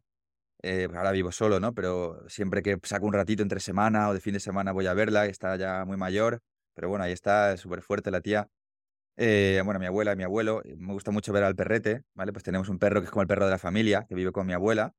Eh, y bueno, pues siempre que puedo lo saco, me parece un perro guapísimo, siempre estoy presumiendo de él en Instagram, en plan de, mi perro es un chucho, rescatado de la perrera, pero parece un perro modelo. Y además el perro posa, le hago la foto y parece que lo sabe, tío, ¿sabes? Terrible. Y, bueno, pues soy muy familiar también. Me gusta pasar tiempo con mis padres, con mi hermana pequeña también. Em, por ejemplo, me encanta ir al cine constantemente con ellos. Me gusta mucho el cine. Me gusta mucho ir a restaurantes, que también esto lo hago mucho por trabajo también, ¿no? Comidas, cenas de empresa. Y muy en resumen, bueno, también veo con eh, mis amigos, pero claro, es que mis amigos y mi entorno profesional ya es lo mismo. No, no, no hay una diferencia. Socios, profesores, eh, gente así gente del equipo, incluso esos son mis amigos. amigos de verdad, con los que comparto otras cosas. De hecho, mi mejor amigo, que es Edu Coromina, eh, trabaja en DinoRank, es el Head of SEO en DinoRank, o sea, imagínate. Entonces, bueno, pues me escapo a verlo a, Olot, ahí cerquita de Girona, me hago alguna escapada para ver a otros amigos que están en otros lados. Y bueno, pues cosas de este tipo. Me gustaría hacer una escapada ¿eh? también a, verte a ti en algún momento y a, echar unas cañas. Eso también lo tengo en el aire. A, Praga, aquí te estoy esperando. Pero eso va a ser un viaje con el coche de varios días. ¿eh? Eso va a ser un poquito más largo, pero será apasionante el, con el coche por toda Europa. Eso lo tienes que hacer. Me encantaría. Cuando te, compres, el nuevo. Lo hacemos así. Cuando compres nuevo, yo te voy a avisar, que lo sepas. ¿Y cómo te organizas? ¿Cómo es un día normal en la vida de Dean Romero? Eh, claro, mis días no, suelen ser muy, muy idénticos. O sea, me organizo de una forma muy sencilla a día de hoy porque lo quise simplificar.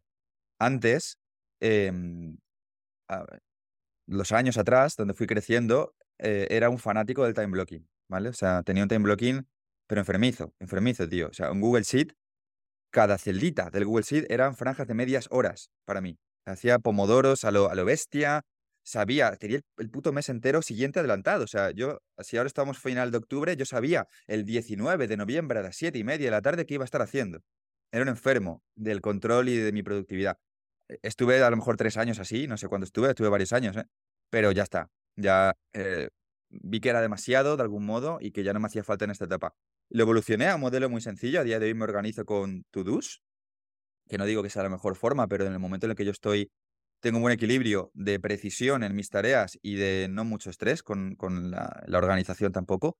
Tengo eh, el año dividido en, trimestres, luego en meses y los meses en semanas, con acordeones de to-dos. Semana del 2 al no sé qué, semana del 10 al no sé qué. Y hay to-dos, lunes, martes, de lunes al domingo. Y en cada día meto to-dos de las cositas que quiero ir haciendo, ¿no? Y si no las termino, pasan de, una, de un día a otro. Eh, y bueno, cada día es distinto. Hay días que trabajo tres horas y que hay otra parte que es de una reunión o, no sé, o, no estoy trabajando tanto y estoy metiendo tiempo en otra cosa, no sé. Varía muchísimo. Hago creación de contenidos en vídeo, hago emails. Hay días que sí trabajo ocho horas, pero es raro, ¿eh? Es raro que trabaje más de ocho horas a día de hoy. Es muy raro. Me puedo mover en una media de cinco, seis, siete horas al día, más o menos, de media. Y bueno, duermo mucho también. O sea, yo soy de dormir. Mm, no es que me encante, pero noto que mi cuerpo lo necesita, lo cual es una putada, porque digo, joder, me gustaría meter más tiempo también en otras cosas, pero a mí dormir 7, 8 horas no me sirve. Yo necesito dormir 9 horas tranquilamente para estar fuerte, fuerte. Y esto lo llevo muy a rajatabla siempre que puedo, siempre que no estoy viajando. Vamos, que no eres de los que se levantan a las 6 de la mañana para arrancar el día temprano. ¿Qué va, tío? ¿Qué va? Lo, he probado alguna vez y, al principio, oh, qué bien, qué empoderado me siento, y luego a las 11 muerto de sueño. O sea, no, para mí no tiene sentido eso.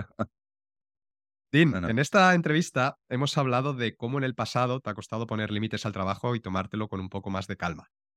¿Qué papel dirías que juega hoy en día el trabajo en tu vida, en esta vida que nos has descrito? Mm, o dicho de otra manera, ¿qué es el trabajo para ti? ¿Qué importancia tiene? Wow, que es muy profundo, ¿eh? ¿Qué es el trabajo para mí? no sé, ¿lo es todo o lo es, no todo, pero lo es casi todo? No sé, es una parte fundamental de mi vida donde disfruto, donde siento que me valido y donde siento que cada vez crezco comparándome conmigo mismo. Es un, es un deporte de alto rendimiento para mí el trabajo. Y es una elección también, ¿no? Es una elección que, es ah, algo vocacional, es algo que me divierte, es algo que me pone a prueba y, algo que nunca se acaba, porque siempre puedes crecer más en lo que haces. Es mi, mi, estilo de vida en general, está muy condicionado por mi trabajo. O sea, mi, el resto de mi vida personal, ¿no? cuando he tenido eh, pues, relaciones, el tiempo que, que lo, lo, establezco también, ¿no? teniendo muy en cuenta mi trabajo, el tiempo que veo a mi familia, eh, pues lo, lo, establezco también pues, cuando puedo escaparme del trabajo como tal, aunque cada vez intento que vaya más en equilibrio con mi vida. O sea, cada vez me tomo más tiempo de vacaciones. Por ejemplo, ahora mm, me he puesto como objetivo y sé que lo voy a conseguir retomar, volver a jugar a Warhammer, que era un hobby friki que tenía cuando iba al instituto. Estuve muchos años con mis amigos jugando juegos de rol, juegos de miniaturas, ¿no? Juegos de batallas, juegos de mesa. Eh, me tomé un mes entero en verano, ahora en Navidad me voy a tomar otro mes y medio entero quizás de vacaciones. Voy acotando el trabajo como puedo porque sé que, es una enfermedad, o sea, sé que si yo no le pongo límites, eso puede devorar mi vida, como ya he hecho veces anteriores, ¿no? Pero a la vez es ese, es ese amor-odio también, no, tampoco diría que es odio, pero esa dicotomía y, y, bueno, pues es una de las cosas más importantes de mi vida, donde más me divierto, desde luego. ¿Y el dinero? ¿Qué es el dinero para ti? ¿Qué función cumple en tu vida? Uh -huh. A ver, creo que el dinero tiene por un lado un, un, componente de validación social. O sea, creo que la gente te escucha más cuando tienes dinero, te hace más caso cuando tienes dinero, te haces más atractivo cuando tienes dinero, no tanto por el dinero, sino porque para haber conseguido ese dinero, tú te has tenido que transformar en una determinada persona.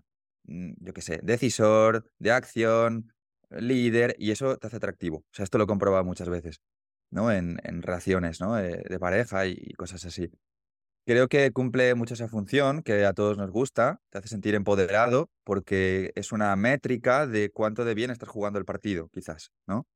Eh, y, es muy fácil compararlo, es, comparativo, es, es algo muy um, objetivo. Es el mejor árbitro eh, Mm, a la hora de medir el éxito de un proyecto, ¿no? En, en, Internet, por lo menos desde un punto de vista profesional, ¿no? Luego entraríamos en lifestyle y en qué es el éxito para ti y en otras cosas, ¿no? Pero eh, es la medida más objetiva y también creo que es un símbolo de cuánto de bien estás haciendo al mundo. Nosotros, por ejemplo, tenemos empresas que mejoran, mejoran la sociedad si crecen. Si mis empresas crecen, es mejor eh, lo que tocan. O sea, tenemos mucha gente que gana ingresos con el SEO, que, que ha podido dejar su trabajo, o que no lo ha dejado, pero que tiene una vía extra de ingresos. Uh, y bueno, creo que eso tiene un componente social brutal. Eh, y a más dinero consiga, creo que más gente estoy siendo capaz de impactar y eso también me motiva. Y luego también, por supuesto, creo que es una fuente de, mmm, no sé cómo decirlo, gusto, realización material también, en cierto sentido, eh, yo no huyo de, de, esto en ningún punto, ¿no? Hay emprendedores seguramente que dan un mensaje muy espiritual y tal. No, no, a mí me gusta comprarme coches que estén de puta madre, ir a comer a sitios que están geniales, o ayudar a mi madre, por ejemplo, que no tiene ingresos y poder, cuando hago un lanzamiento, sacar algo de dinero y darle algo de dinero para que pueda pagar sus médicos, para que pueda pagar sus cosas. Al final es un amplificador eh, de lo que tú eres, de lo que tú tienes dentro. El dinero simplemente es un poder eh, puedes usarlo, si tienes mucho, para hacer mucho el bien también, ¿no? Y eso, ese poder te permite transformarte a ti, transformar muchas vidas. Entonces yo, yo lo veo así. ¿Y qué haces ahora con el dinero que ganas? ¿Lo reinviertes en la empresa? ¿Lo inviertes en algún sitio o sigues siendo muy gastador? Sí, te cuento, eh, súper bueno. Claro, es que desde fuera, o sea, una cosa es facturación y otra lo que tú te quedas, ¿vale? O sea, claro, yo facturo una burrada. Esto es la realidad, o sea, a mí me sigue sorprendiendo porque cada vez facturamos más y hacemos más lanzamientos y cada vez los lanzamientos salen mejor. Todo crece. Pero, bueno, por un lado, el Estado se lleva, entre comillas, casi la mitad, ¿vale? Esto por un lado, viviendo en España, se lleva un, una tartita grande. Y luego, por otro lado, las empresas somos bootstrap, ¿no? O sea, todo lo reinvertimos, no tenemos business angels, eh, no tenemos capital externo. Las empresas se comen mucho de esos ingresos. Nosotros, además, somos muy eh, proclives a reinvertir el dinero dentro de la propia empresa. Yo tengo un buen sueldo, tengo una muy buena nómina y de vez en cuando, pues eh, este año por primera vez estoy entrando en la mentalidad de hacer algunas retiradas de dinero de la empresa. Pero hasta este año, quitando momentos puntuales, no he hecho casi nunca retiradas de la empresa de dinero. Entonces, ¿en qué lo invierto? Aquí, como te digo, creo que sigo sin ser un gran ejemplo. Por primera vez este año en mi vida me estoy planteando opciones sin casarme todavía con ninguna. Me llama la atención el house flipping, comprar una casa, reformarla y venderla, porque mi tío es albañil. Podría hacer cositas con él. Me han hablado bien del oro, como valor refugio. Me han hablado bien de los fondos indexados. Bueno, de esto lo supe desde que leí tu post en Vivir al Máximo hace mil años. Tenía que haber invertido ahí, Ángel, tenía que haberte hecho caso, no lo hice, maldita sea. Eh, ahora me iría mejor. Eh, y bueno, tonteo un poco con estas ideas, pero casi todo lo invierto en la empresa, tío. Yo, yo soy un jugador de, de negocio. Yo sé invertir en la empresa, sí sé invertir. Sí, sí sé ver dónde puede tener retorno. Lo, hago ahí em, y el resto, pues de momento lo tengo yo para mí eh, y, nada más. Tampoco hago un uso muy inteligente a nivel de inversión personal, la verdad. O sea, estoy pensando más en el coche casi que, que en fondos indexados, pero sé que eso va a llegar. O sea, como tengo la confianza de que lo voy a seguir construyendo y creando, sé que eso va a llegar y, y va a ser inevitable. Bueno, yo creo que reinvertir en la empresa, mm, si lo haces bien, sobre todo como es tu caso, siempre te va a dar mucho más rendimientos que cualquier fondo, ¿no?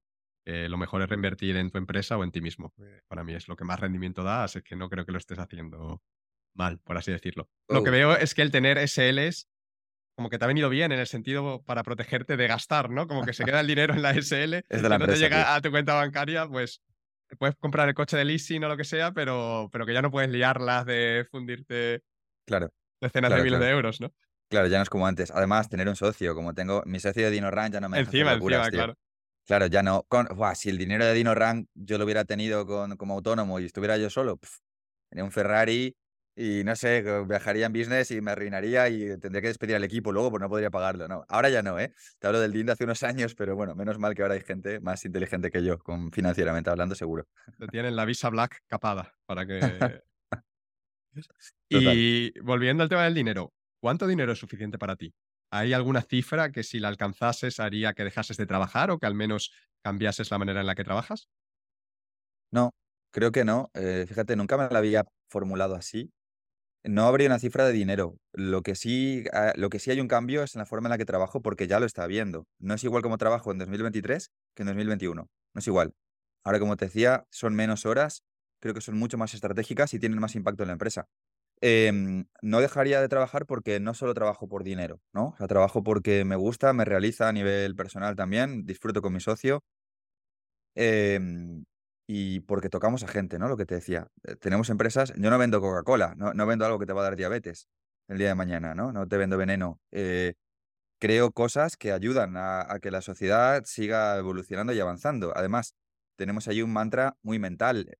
Yo creo que el sistema educativo tradicional creo que es una estafa eh, en, en la mayoría de sus vertientes, ¿vale? Tampoco voy a decir en todo lo que existe, pero en la mayoría de sus vertientes. Y nosotros creo que somos una buena alternativa. Y para mí un sueño sería que eso creciera hasta ser cada vez una alternativa más grande para más gente, ¿no? Dar a conocer a la gente que puede ganarse la vida por internet desde su casa, ganando el triple o el doble de lo que cree que es un buen sueldo, trabajando menos horas sin ser explotado y, y con un trabajo que le guste que le permite conciliar su vida personal con su vida laboral.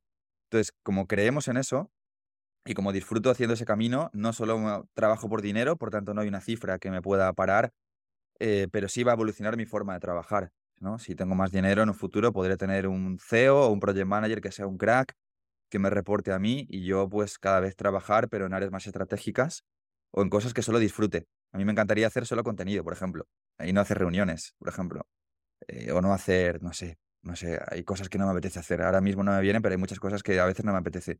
Yo disfruto haciendo contenido. Yo si fuera ultra billonario, haría post en mi blog como antes, eh, nichos, pero con ayuda del equipo, bueno, esto ya lo hago, y ya está, y haría contenido en otras plataformas. De hecho, tengo en el, en- aquí no se ve, ¿no? Pero bueno, en el iPhone, tengo en el móvil, un- mi fondo de pantalla son las líneas de inbound marketing, de contenido que yo, que yo quiero hacer, que yo disfruto. Emails, pues en el blog, pues, pues en el otro blog. Entonces, yo haría solo eso, y ya está. Dean, te he preguntado por el trabajo, te he preguntado por el dinero y ahora tengo que preguntarte por el éxito. ¿Qué es el éxito para ti? ¿Qué significa para ti tener éxito en la vida? Claro, esta, esta pregunta es, es difícil para mí, ¿eh? Vale, te intento hacer una aproximación, a ver si más o menos saco algo ah, que se parezca a lo que yo pienso. A ver, por un lado, levantarte de forma constante eh, o, que la mayor parte de tus días, cuando tú empiezas el día, cuando tú amaneces, estás en, en float state, ¿no? Está- estás, en, estás todo el rato en estado de flow. Em, no, no puedes mantenerlo siempre, ¿vale? Es imposible. Pero que la mayor parte del tiempo, la mayor parte del tiempo que tú, que tú estás dedicando eh, a tu vida laboral sea en algo donde estás vibrando, que realmente te entretiene, te gusta, disfrutas, que tu día te guste, que, tu día cuando empiece te guste la mayor cantidad de veces posible, de forma iterada una y otra vez. Creo que eso es un medidor de éxito para mí bastante grande, ¿vale? O sentirte eléctrico con las cosas, sentirte eléctrico con una relación que empieza o con una relación en donde ya estás, pero que estás cuidando de pareja eh, sentir que puedo seguir viendo a mi, a mi abuela, aunque esté mayor, a mi perro, a mi familia, que puedo dedicarle tiempo, eh, aunque las empresas cada vez son más demandantes. También para mí eso es una señal de éxito, que cada vez gano más dinero y puedo tocar a más gente, como te decía antes, comprarme cosas más caras y ayudar más a mi familia, por ejemplo, o tener un nivel de vida más, más top en algunos puntos. Para mí también es una señal de éxito. Al final, sentir que todo lo que hago está alineado y que no me destruyo por el camino. Que puede haber un equilibrio entre toda esa ambición desmedida muchas veces y entre la persona que, que está fuera del trabajo, que también tiene una identidad, tiene unos hobbies, que quiere jugar a Warhammer, que quiere estar con su familia y que quiere, pues en diciembre, por ejemplo, ahora dejar de trabajar, ¿no? Conseguir ese equilibrio y poder mantenerlo. Creo que eso para mí es, es el éxito a día de hoy. La pregunta del millón. Eh, ¿Estás contento con la vida que has creado? ¿Te consideras una persona exitosa ahora mismo, base a esa definición? Qué bueno. Pues sí, tío, tengo la, tengo la suerte de decir que sí. Siempre creo que se puede hacer más. ¿eh? Siempre, además, yo soy muy conformista. No te podría decir, creo que estoy en un éxito pleno y una felicidad plena, eh, pero honestamente creo que ahora, por lo menos en el punto de yo estar grabando esta entrevista, estoy en uno de los momentos de mayor éxito en mi vida, tanto personal como profesional. Eh, me gusta lo que he creado. De hecho, ayer lo ponía en Instagram en un, en un story. Mm, estaba cansado del día, me tumbé un momento, fueron cinco minutos, pero para la foto quedó genial. Me tumbé un momento en el sofá, que tenemos aquí un, un Chester para grabar entrevistas ahí, súper pijo y tal. Y nada, veía el logo gigante de, de Dino Run que se ve aquí. Aquí se ve pequeño, pero es de dos metros, ¿vale? Que está toda la pared. Y me pensaba, joder, qué de puta madre, tío. O sea, puedo elegir mi horario, ahora me voy a casa, voy a andar otros 5.000 pasos, luego me voy a cenar, no tengo que darle una explicación a nadie, es, la vida que yo he querido construir. Y estoy rodeado de gente con talento, eh, de gente que me gusta y tengo un entorno personal también genial.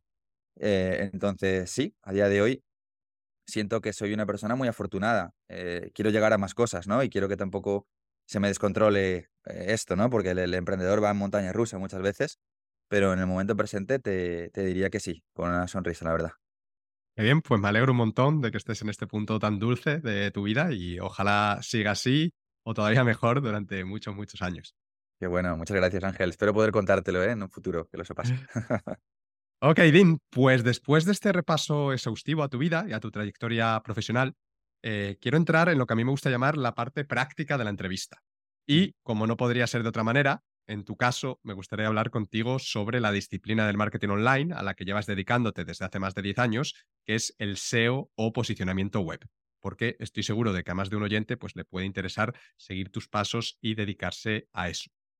Pero antes de entrar en detalles sobre cuáles son las salidas profesionales del SEO y sobre cómo dedicarse a ello, creo que debemos lidiar con el elefante en la habitación, ¿no? que es el futuro del SEO tras la llegada de la inteligencia artificial.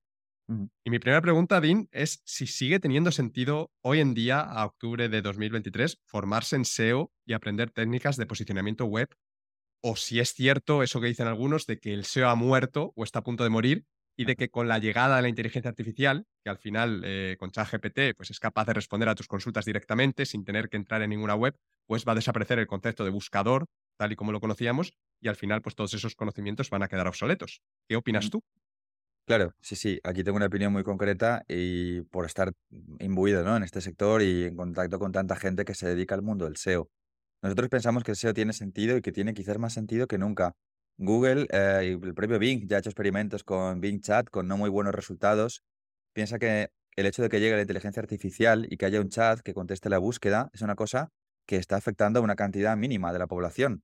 Pero la gente que mueve Google, que mueve Internet, no somos nosotros, que somos una burbuja una pompa en, un océano, que somos el sector eh, Internet Marketing, por así decirlo, ¿no?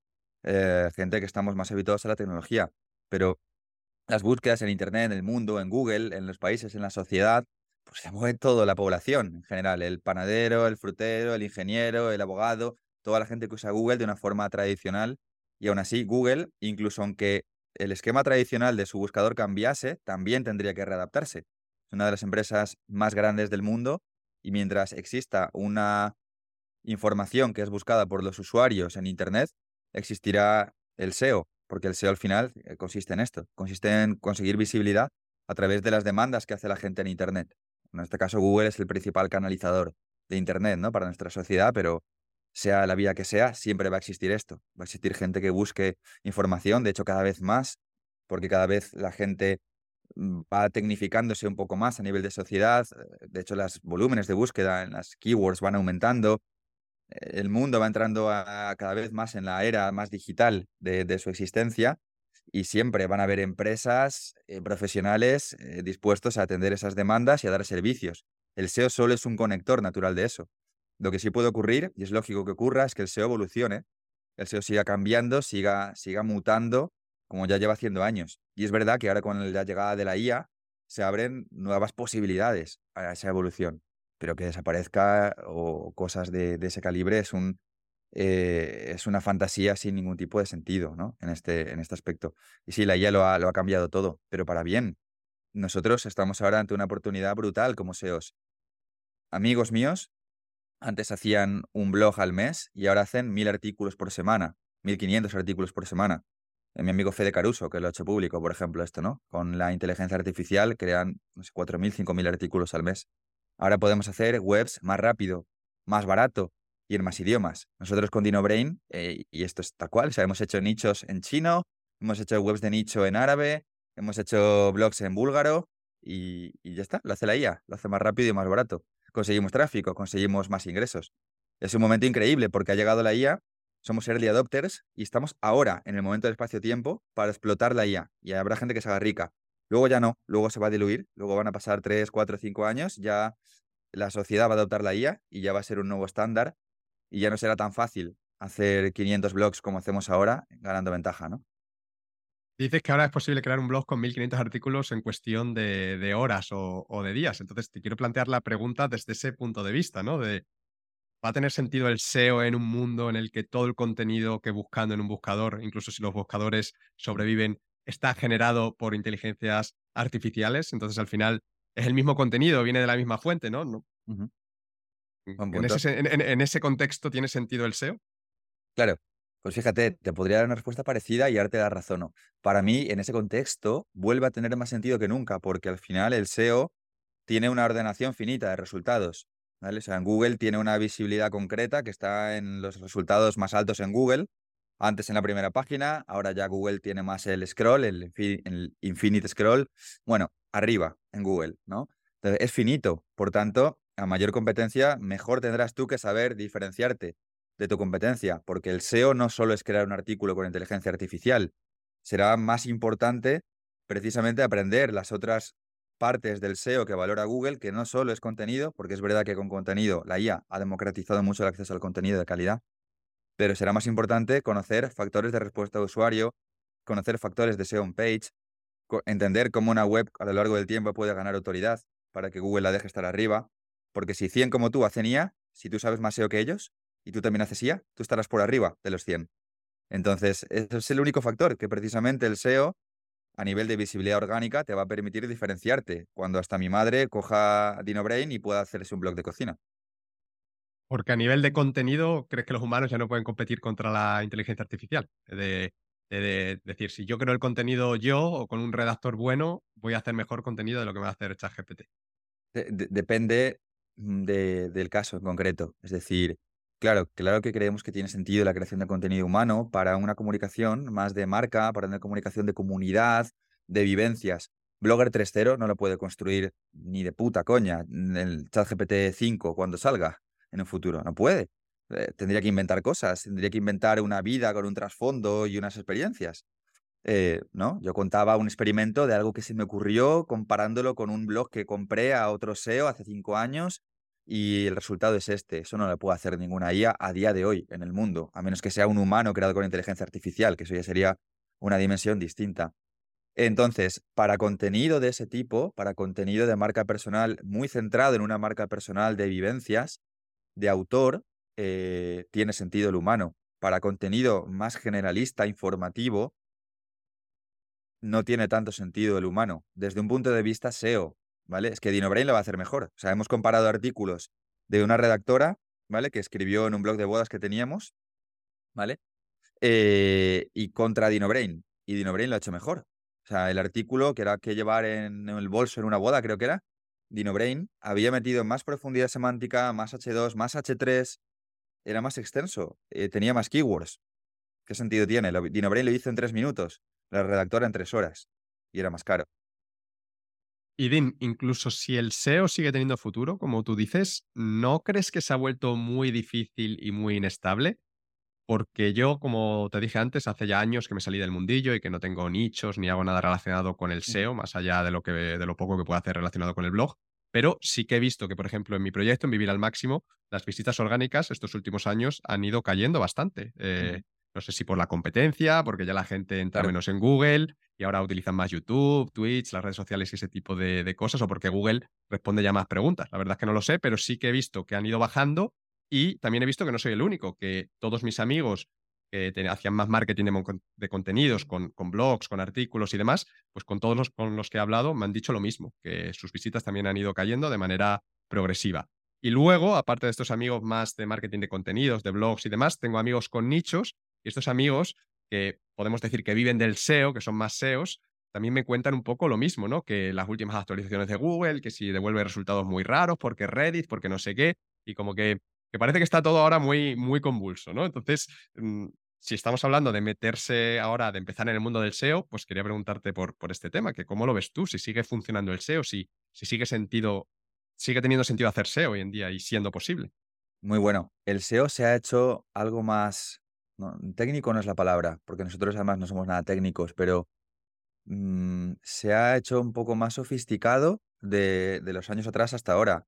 No, se ha hecho mucho más sofisticado. O sea, desde el 2015, que era muy fácil posicionar, hasta ahora, ¿no? 2023, por ejemplo, em, hay que hacerlo de una forma muy concreta. Entonces, para nosotros eso es positivo, porque ahora, para tener resultados con SEO, te lo tienen que enseñar alguien que sabe hacer SEO.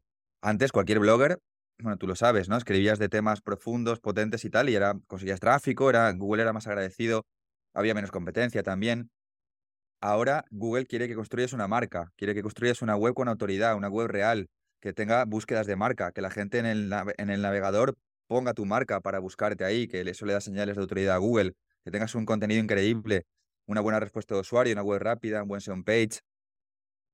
El inbuilding ha perdido un poco más de importancia, por ejemplo todo eso se puede enseñar a hacerlo bien. Por tanto, si tú ahora quieres conseguir destacar en SEO y generar ingresos, te lo tienen que enseñar. Para nosotros es bueno porque nos dedicamos a eso, somos formadores.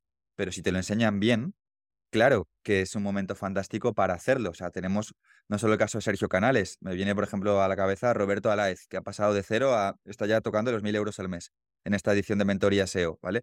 En la edición anterior, Francis, de cero a dos mil euros al mes. Garazi, de cero a 900 euros al mes, una chica tengo un montón de gente en la cabeza que consigue ingresos, pero porque está aprendiendo a hacerlo bien. Ya no vale como antes hacer artículos rápidos, em, bueno, pues poner unos cuantos enlaces que pagabas y ya subía rápido en Google. Google ahora se ha tecnificado un poco más, es un poco más exigente, hay más competencia, hay más páginas web que lo hacen bien. Claro, si tú aprendes a hacerlo bien, ese pastel será para ti, pero tienes que aprender a hacerlo bien. Tú solo ya es más difícil. Eso es totalmente cierto. Y en el caso de un blog como el mío, de Vivir al Máximo, por ejemplo, porque yo recuerdo que en el pasado, cuando yo empecé, eh, yo escribí un artículo sin hacer keyword research ni nada sobre un tema que los lectores me preguntaban y que por lo tanto yo consideraba que, podría ser interesante y a lo mejor se posicionaba y de pronto me empezaba a traer miles de visitas. Y yo entiendo que eso ya, mm, por los motivos que has dicho, de la competencia, de la inteligencia artificial, de que cada vez la barrera de entrada es más alta, que eso ya no ocurre, lo cual me llama la pregunta de si tiene sentido hoy en día el, crear un, blog o el, marketing de contenidos que sea la principal fuente de, tráfico para un proyecto como el mío, ¿no? Más de marca personal, no tanto de una empresa anónima que publica artículos como informativos, sino algo más como lo que tenemos tú y yo. ¿Es posible ahora crear algo así, un proyecto con estas características y que el motor de tráfico principal sea el SEO o, esto ya es imposible? Tendría que complementarse una parte de tráfico SEO con una parte de tráfico de comunidad, que en tu caso eso sí sería posible por la newsletter. ¿no? O sea, en tu caso habría que diferenciar entre el caso de un proyecto que ya existe, que ya ha tenido éxito en el pasado, que tiene mucho potencial latente, como es Blogger 3.0 y como es Vivir al Máximo, que son dos ejemplos súper similares en ese sentido a nivel blogging. Habría que diferenciar entre eso y entre alguien que empieza, que quiere hacer desde cero un blog como Vivir al Máximo o como Blogger 3.0 a él le va a costar más, porque no tiene autoridad, el dominio no tiene autoridad a ojos de Google y él no tiene autoridad de marca a ojos de una hipotética audiencia. A ti te costaría poco, o sea, te, costaría poco, entiéndase, guiado por un equipo de SEOs o por un SEO. por alguien que te hiciera el trabajo o que te dijera cómo hacer el trabajo, o si tú te pudieses desdoblar y un, un ángel se pusiera solo, ¿no? Otra vez a bloguear como todo el tiempo que le dedicabas antes y estuvieras guiado por un SEO. A ti te sería muchísimo más fácil porque yo lo he visto, tus criterios de búsqueda tienen mucho tráfico, tienes muchas palabras clave que oscilan, que están, si no en primera página, en segunda, o en primera página, pero un poquito más abajo, pero que tienen un potencial descomunal de tráfico, y todo eso se puede optimizar. ¿vale? Un SEO profesional sabría optimizarlo. Puede hacer curación de contenido, puede solventar seguramente muchas canibalizaciones que puedan existir en un proyecto como Blogger o como, como BAM, ¿no? que tiene muchos artículos eh, tiene que unificarlos para hacer contenido eh, central que Google no, no se líe. Y ese proyecto podría disparar su tráfico y con eso su captación de leads. Esto no tengo ninguna duda. De hecho, a pequeña escala lo hacemos en DinoRank. DinoRank creamos buenos contenidos y captamos leads y hacemos remarketing a todo ese tráfico. Y eso nos trae negocio. Funcionar funciona, pero si empiezas de cero, alguien que quiere empezar un vivir al máximo desde cero lo tiene bastante más jodido que nosotros cuando empezamos.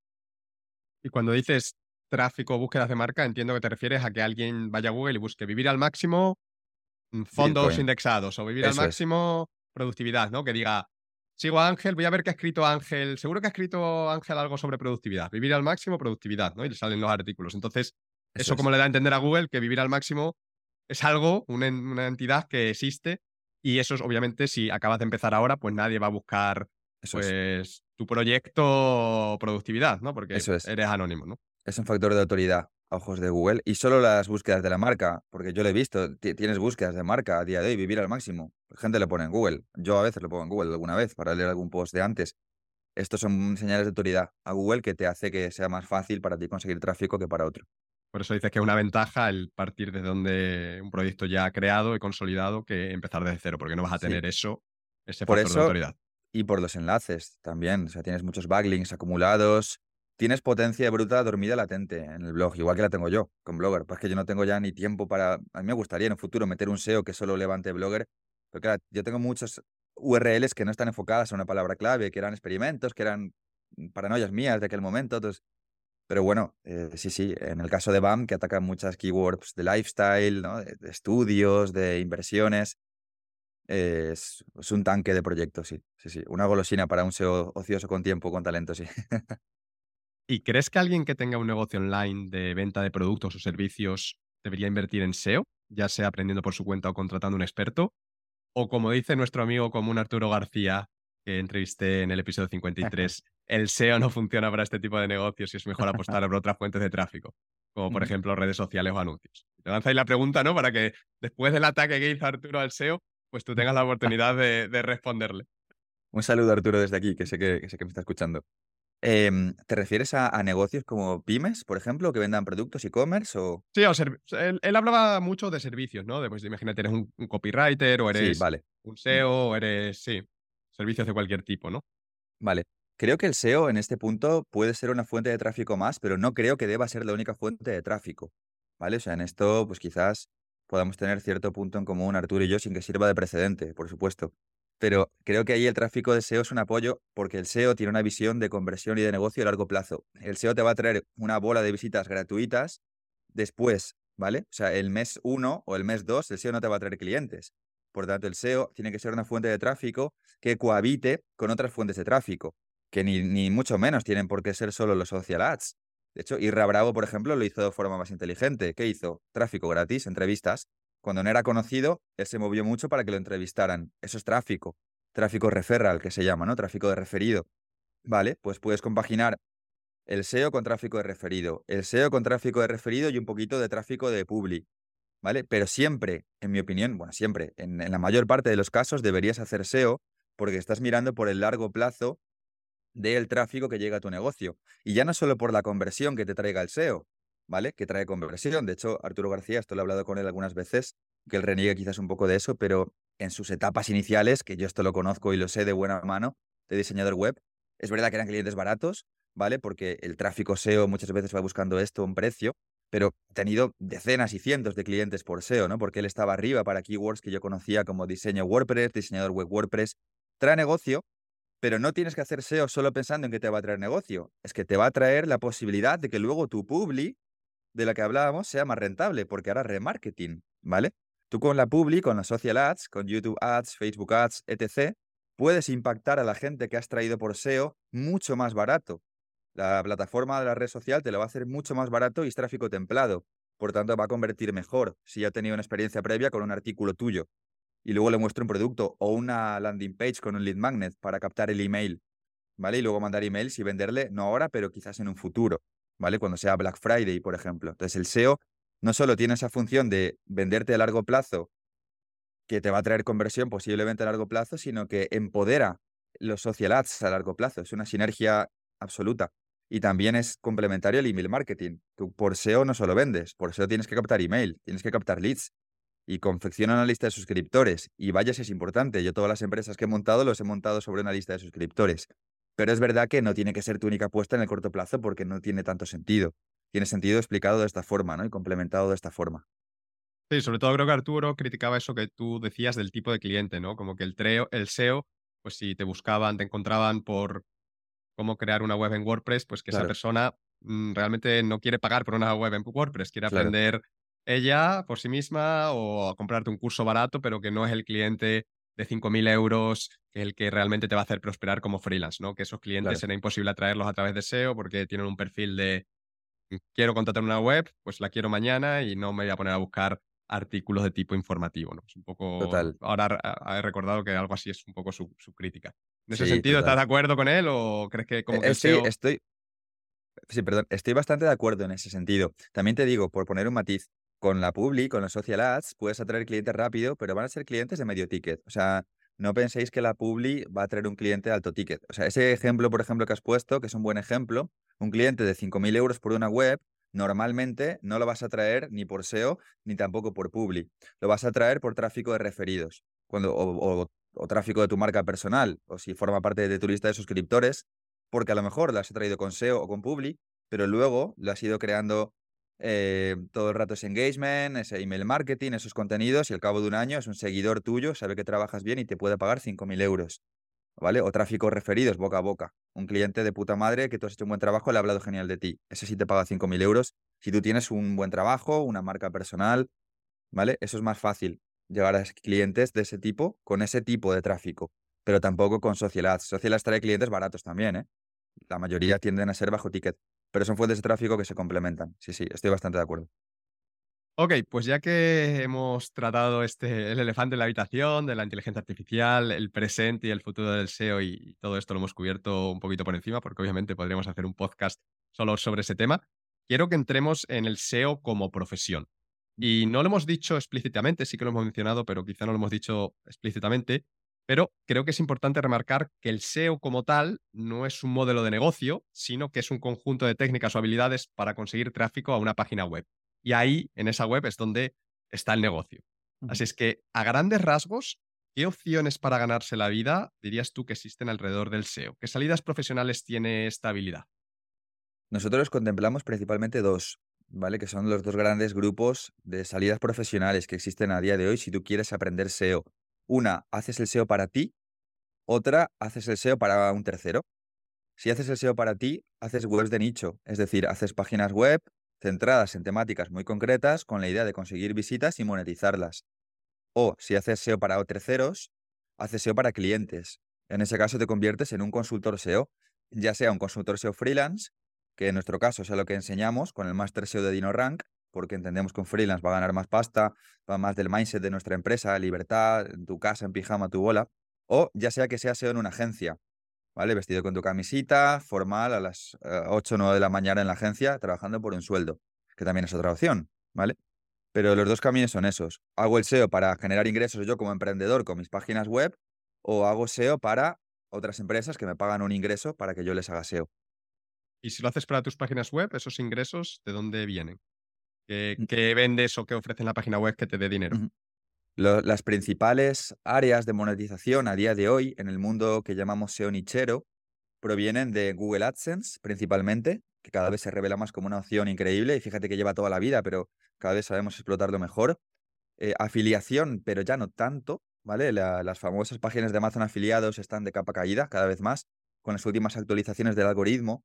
Nosotros como formadores SEO hemos pivotado cada vez más a AdSense porque Google para keywords transaccionales de Amazon afiliados, comprar licuadora barata, cada vez pone a páginas de más autoridad arriba, Chataka, Corte Inglés, Amazon y ya menos a tu nicho, ¿vale? Pero también existe, no solo de Amazon, sino puede ser afiliación de cursos. Mi socio Dani Llamazares tiene una web que genera una pasta con venta de afiliación de cursos de Hotmart, también con SEO, ¿vale?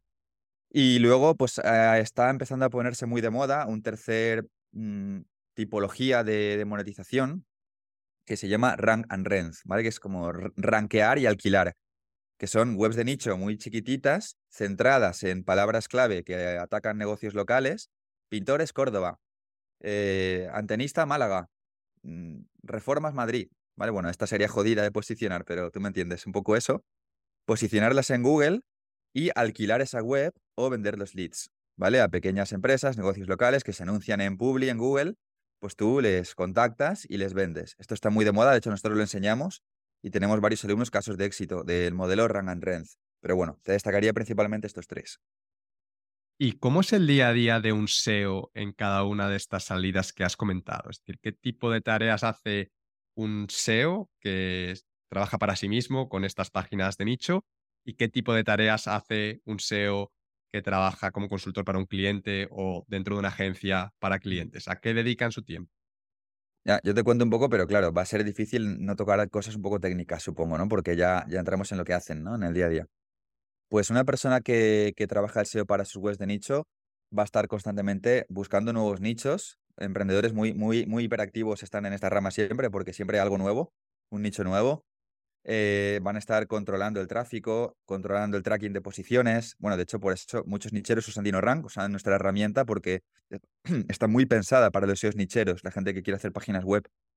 Porque con el tracking de posiciones, pues mm, vas viendo una gráfica, que es como una gráfica de la bolsa, sube, baja, baja, sube, cómo tus palabras claves se van moviendo en Google, ¿no? Qué posiciones van ocupando en base al trabajo que tú vas haciendo.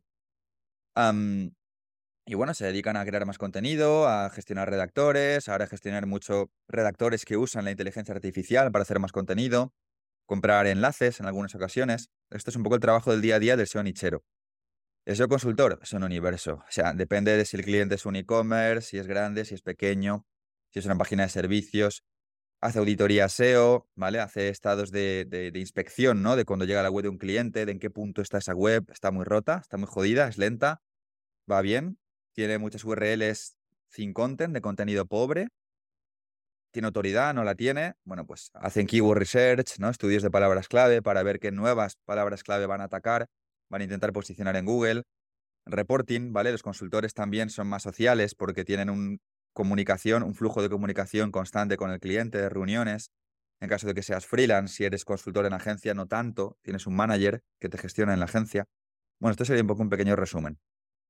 Básicamente, el que trabaja para sí mismo es encontrar nuevos nichos y crear nuevos contenidos y un poco monitorizar para intentar aumentar el tráfico que, llega, mientras que el otro es más como con una serie de herramientas específicas, analizar la web del cliente, que puede ser una web de una empresa gigante con decenas de miles de URLs, y, decirle las cosas que están mal, que a Google no le gustan, ¿no? Por decirlo así, y decirle qué es lo que tiene que hacer para corregirlas. Pero entiendo que estas personas en general no van a entrar a corregirlas, ¿no? Sino que te van a decir, mira, tienes que crear contenidos sobre estos temas, eh, la página carga muy lento, eh, cosas así, ¿no? No, suelen implementarlos porque los clientes no, suelen saber hacerlo. Normalmente los SEOs en agencias, en freelance, hay una parte de, auditoría, de auditoría que es un diagnóstico y luego hay una parte de implementación que es lo que se suele llamar campaña, una campaña SEO que dura X meses. Suelen hacer ambos procesos, sí. Vale, vale. ¿Y cuánto se puede llegar a ganar en cada una de estas ramas del SEO y en cuánto tiempo aproximadamente? Por ejemplo, una, una página, una página nicho hoy en día, ¿cuánto tiempo tarda en empezar a gestionar, a darte ingresos y, cómo de grandes son esos ingresos?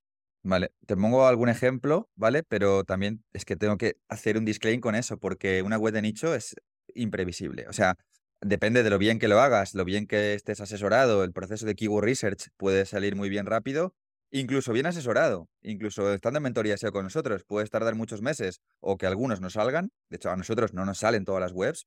Un componente con Google que es brutal a nivel de competencia e incertidumbre. O puede ser que en poco tiempo los revientes, que pasa menos, pero también pasa. eh, no existe una fecha promedio, es imposible, ¿vale? Tenemos alumnos que en un año, en nueve meses que dura el programa, eh, llegan a los 1000, 2000, 3000 al mes con webs de nicho. Suele ser normalmente que una funciona muy bien, ¿vale? Una, dos. Así que las cinco, es muy difícil que las cinco te generen 1000. Lo normal será que una te genere 50, otra nada, una 100, una 800, ¿vale? Y a lo mejor una 1000. Eh, si, esto si eres buen nichero, ¿eh? Esto no, tampoco es lo más frecuente del mundo, ¿vale? pero bueno, ¿qué podría decirte? Pues puede tardar, es que depende. Si, si son nichos rang and rent, que son nichos que decíamos antes muy pequeños de negocios locales, eso sí que se posicionan en dos, tres, cuatro meses, normalmente. Y luego ya depende tú si lo vendes, lo alquilas bien. Te puedes sacar 200, 300, 400 euros. Si es una web de nicho de AdSense, más enfocada en palabras clave que son rentables en AdSense, trámites, trámites en países de Latinoamérica, hay cosas muy raras. Bueno, puede tardar 6, 8, 10 meses, ¿vale? Un año incluso puede ser, puede generar una web de esas 800, 500, 1000, 1500 euros al mes.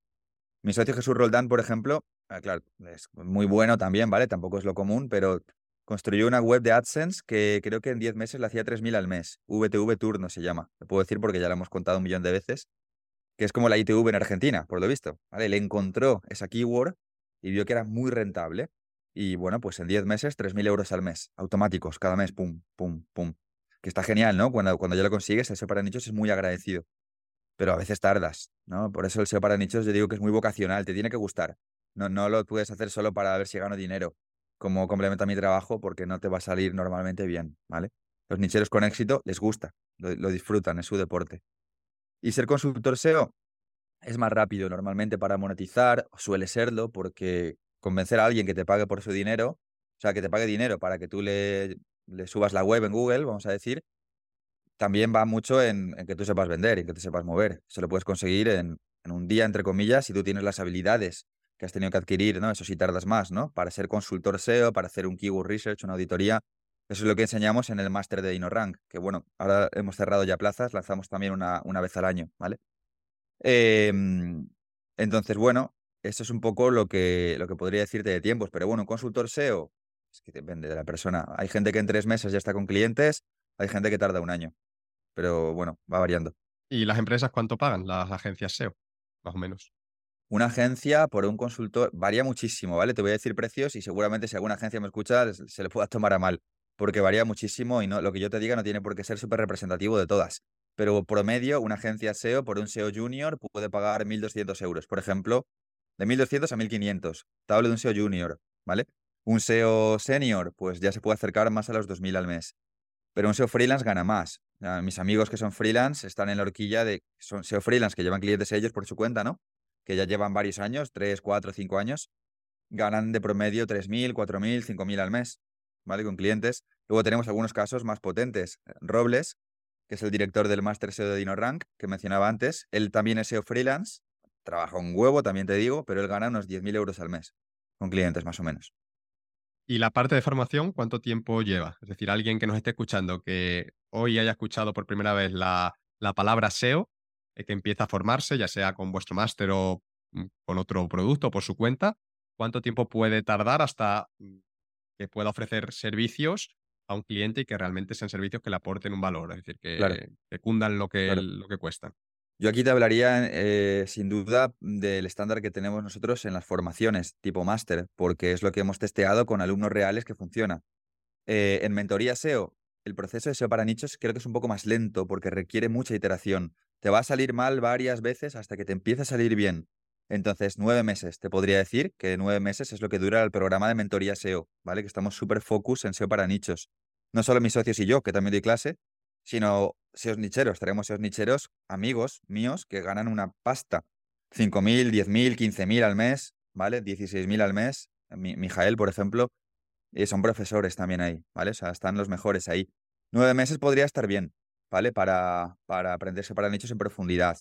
Y más, eh, ¿cómo ser consultor SEO? Pues te pondría el tiempo que tenemos ahora que hemos agrandado del Master SEO de DinoRank, porque enseñamos todo, desde la captación de clientes, cómo hacer una reunión, cómo hacer una auditoría, un keyword research, todo.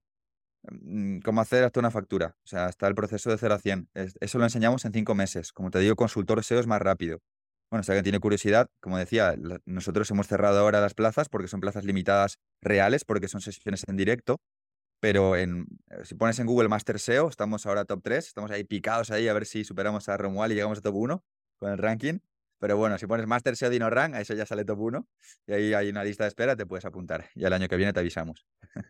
Y ya la última pregunta sobre este tema. ¿Las habilidades que tú aprendes como consultor son transmisibles a, a SEO nichero y viceversa o son cosas totalmente distintas? Sí, son una buena base, una buena parte similar, porque al final es aprender la disciplina de hacer que una página tenga tráfico y visibilidad a ojos de Google. Luego hay matices muy distintos, ¿vale? O sea, SEO nichero puede permitirse jugar con más riesgo porque su web no la del cliente, experimenta más, son webs más pequeñas. Hay mil cositas que, cambian luego, pero la base del SEO es muy similar. De hecho, existen, tenemos perfiles mixtos en las formaciones algunas veces, ¿no? Gente que son consultores que quieren aprender SEO para nichos, para tener una segunda vía de ingresos, o al revés, gente que ya está harta de hacer nichos, de estar ahí todo el rato haciendo webs, que Google sube, Google baja, y que quieren clientes y que se pasan al Master Dino Rank porque quieren aprender a dar servicios, ¿no? te, eres más rápido si ya sabes de una o de la otra, sí. Dean, imagino que en estos 10 años pues, has tenido la oportunidad de conocer y de trabajar con un montón de SEOs. ¿Qué cualidades dirías tú que son imprescindibles en un SEO? Es decir, ¿qué perfil suelen tener las personas a las que se les da bien el SEO? ¿Son personas más analíticas, más creativas? ¿Qué, qué cualidades comparten? Sí, súper claro. Un SEO tiene que ser competitivo. O sea, nuestros alumnos, casos de éxito, son así. Tiene que ser muy competitivo. Tiene que ser muy curioso tiene que ser muy trabajador. Es gente que echa muchísimas horas. Todos nuestros alumnos, o la mayoría de nuestros alumnos casos de éxito, empezaron con otros trabajos, buenos trabajos, además. Varios eran ingenieros, historias varias. Eh, también tenemos una chica que se dedicaba a la moda, Isabel, que ahora lo ha petado con SEO también. Bueno, ella, era otra cosa. Pero todos trabajaban después del trabajo en SEO como quien ve Netflix. ¿Vale? También es gente súper vocacional y pasional por lo que hace si no te gusta el SEO, yo no te aconsejo que te metas fuerte en el SEO. Te vas a rebotar. Tiene, tiene que gustarte. Y se ve muy claro cuando hay gente que le gusta hacer SEO, hacer webs, leer de SEO, es que se ve. Hay mucho friki del mundo del SEO, ¿eh? es un mundillo que arrastra muchísima gente. O sea, dentro del marketing creo que es de los sectores más grandes. Y se ve cuando no, ¿no? Cuando hay gente que, pues como Bitcoin, quiero ver si doy un pelotazo y gano pasta. No, esto es más vocacional. Entonces tienes que ser trabajador, tienes que ser competitivo, tienes que ser curioso y creo que tienes que ser, eh, a ver, no, creo que sea algo indispensable, pero creo que suma o ayuda si tienes cierto componente creativo también. Fíjate, no tan técnico. En nuestra experiencia, porque el SEO tiene esa mala fama de que hay que programar, hay que ser SEO técnico, mentira. Tenemos mucha gente que le ha ido bien, o amigos míos, ¿eh? como consultores SEO incluso, como nicheros menos aún, ¿vale? Nicheros, montate una web, consigue tráfico. Yo no he tocado una línea de código en mi vida y he conseguido millones de visitas, ¿vale? Pero como consultor incluso, Edu Coromina, que es el Head of SEO DinoRank, que también lleva clientes, él no es técnico y se gana 5.000 al mes, 6.000 al mes con clientes tranquilamente, trabajando media jornada. No, tanto técnico. Técnico, si quieres trabajar en una agencia y llevar clientes e-commerce con decenas de miles de URLs, sí. Solo en esa casuística si necesitas saber un SEO muy técnico, que nosotros, por cierto, también lo enseñamos. Para la gente que quiere ir por esa rama, ¿no? En el máster de DinoRank. Pero no es imprescindible. Es más importante ser creativo. Lo de la curiosidad sí me encaja, ¿vale? Porque es lo de buscar continuamente nichos, ¿no? Eso está relacionado con la curiosidad, que vas caminando por la calle, ves un cartel de no sé qué y dices, pues nicho. seguro que nicho, te voy a crear un nicho sobre este, te vas rápido y miras a ver cuántas búsquedas tiene y lo montas y al día siguiente lo montas, ¿no? Sí, sí. Vale, pero la parte de creatividad mm, entiendo. No, no, la veo porque yo me lo imagino, sobre todo el, el, consultor, me lo imagino como que tienes ahí unos procesos de auditoría y los vas siguiendo, ¿no? Como que de alguna manera... Mm, no voy a decir cualquier persona, ¿no? Pero con unos conocimientos básicos, si tú tienes como un buen proceso que te ha preparado el jefe de SEO, ejecuta la herramienta ScreenFrog con tales parámetros, haz no sé qué, genera un Excel aquí. Cuando tú lo vas siguiendo, te sale un Excel, tú solo miras al cliente y, y, fin, y ahí no veo la creatividad por ningún sitio. Entonces, ¿dónde entraría la creatividad aquí para ser un buen SEO? No entiendo, es una genial pregunta. Ahora te contesto, pero lo, lo he hablado varias veces, tío. La gente desde fuera no nos ve creativos, nos ve técnicos. Y es curioso, nosotros desde dentro, porque lo he hablado con muchos amiguetes, sí nos vemos súper creativos. Es curioso esa percepción. El consultor SEO creo que es un poco, y ahora te matizaré lo de un poco, menos creativo que el nichero. Creo que el nichero tiene que ser muy creativo a la hora de saber encontrar un nicho nuevo, saber cómo entrarle una keyword. Aquí ya entraríamos a hablar de puramente SEO, que no tampoco es mi intención, pero tú para entrar en Google puedes entrar con un ángulo o con otro, dependiendo de cómo enfoques el contenido, dependiendo de la interpretación mental que hagas de la intención de búsqueda. Hay un proceso absolutamente de literatura o de psicología, si quieres, en eso. O sea, eso se puede profundizar infinito casi, ¿vale? En algunos casos. El nichero creo que es más creativo. volviendo a eso, que no se enfade si me está escuchando algún consultor, eh, los consultores normalmente, por lo menos un buen consultor, no suele seguir un checklist. Es verdad que tienes un proceso que más o menos conoces, según el, caso que sea que tengas delante, pero los negocios tienen momentos de situación muy distintos. ¿Vale? O sea, ya no está tan de moda, por así decirlo, eh, esta lista de top 5 pasos y hago estos 5 y ya he hecho SEO, ¿no? Sino que hay una parte cada vez más grande en el Google de 2023, 2024 de intuición del consultor. Tengo que entrar por aquí. Esta página tiene que entrar por canibalizaciones o no. No debo generar más URLs porque va a ser perjudicial. A veces pasa. Si hago más contenido, no necesita este dominio más contenido, no tiene suficiente autoridad y en base a su competencia veo que no, ya tiene muchas URLs, tengo que quitar contenido, ¿no? Tengo que unificar contenido y mejorar el nivel de calidad de ese contenido. Pues en todo ese instinto de esa toma de decisiones, que es enorme, entra, en mi opinión, la creatividad también del consultor SEO.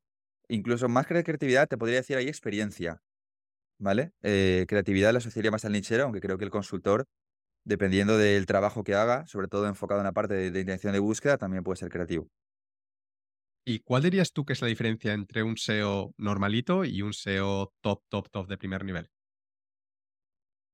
En genérico, ¿no? Ni nichero ni consultor, un SEO en Sí, en genérico me puedes decir, en el caso este es esta la diferencia y en el caso de consultor es esta otra. ¿Qué, es lo que distingue a uno, no?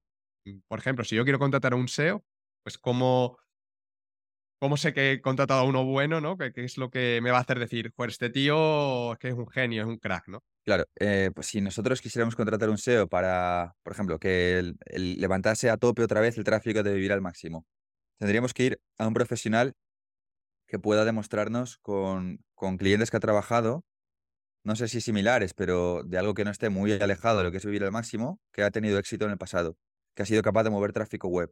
A mí me interesa mucho conocer los resultados de una persona, ¿vale? Em, o si ha trabajado en el mismo sector, por ejemplo. Esto también es un buen punto, ¿vale? Eh, si tiene marca personal o caché, está bien, pero para mí no es el único indicativo. Tengo que ver trabajos previos de esa persona. Al final, lo que valida un buen SEO es que haya sido capaz de mover tráfico. Eh, por ejemplo, SEOs nicheros que han sido capaces de mover tráfico con nichos, incluso aunque no hayan hecho ingresos, si han podido mover tráfico, cuando las agencias los entrevistan, los meten súper rápido. Esto lo hemos visto con alumnos nuestros. Porque mm, la mayoría de consultores, cuando empiezan, incluso consultores que ya llevan años, nunca han movido tráfico ellos por sí mismos.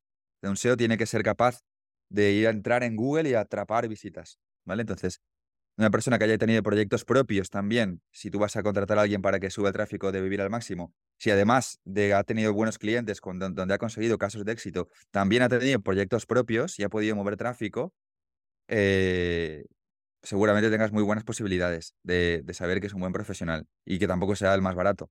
Esto también sería un buen indicador. Sí, sí, tiene sentido, ¿no? Al final esa es la, clave del SEO, el, mover tráfico. Guay, pues ya para terminar con este bloque, ¿por dónde recomendarías empezar a alguien que quiera aprender SEO hoy en día a fecha de octubre de 2023? ¿Tienes algún recurso gratuito de pago que nos pueda ayudar con esto?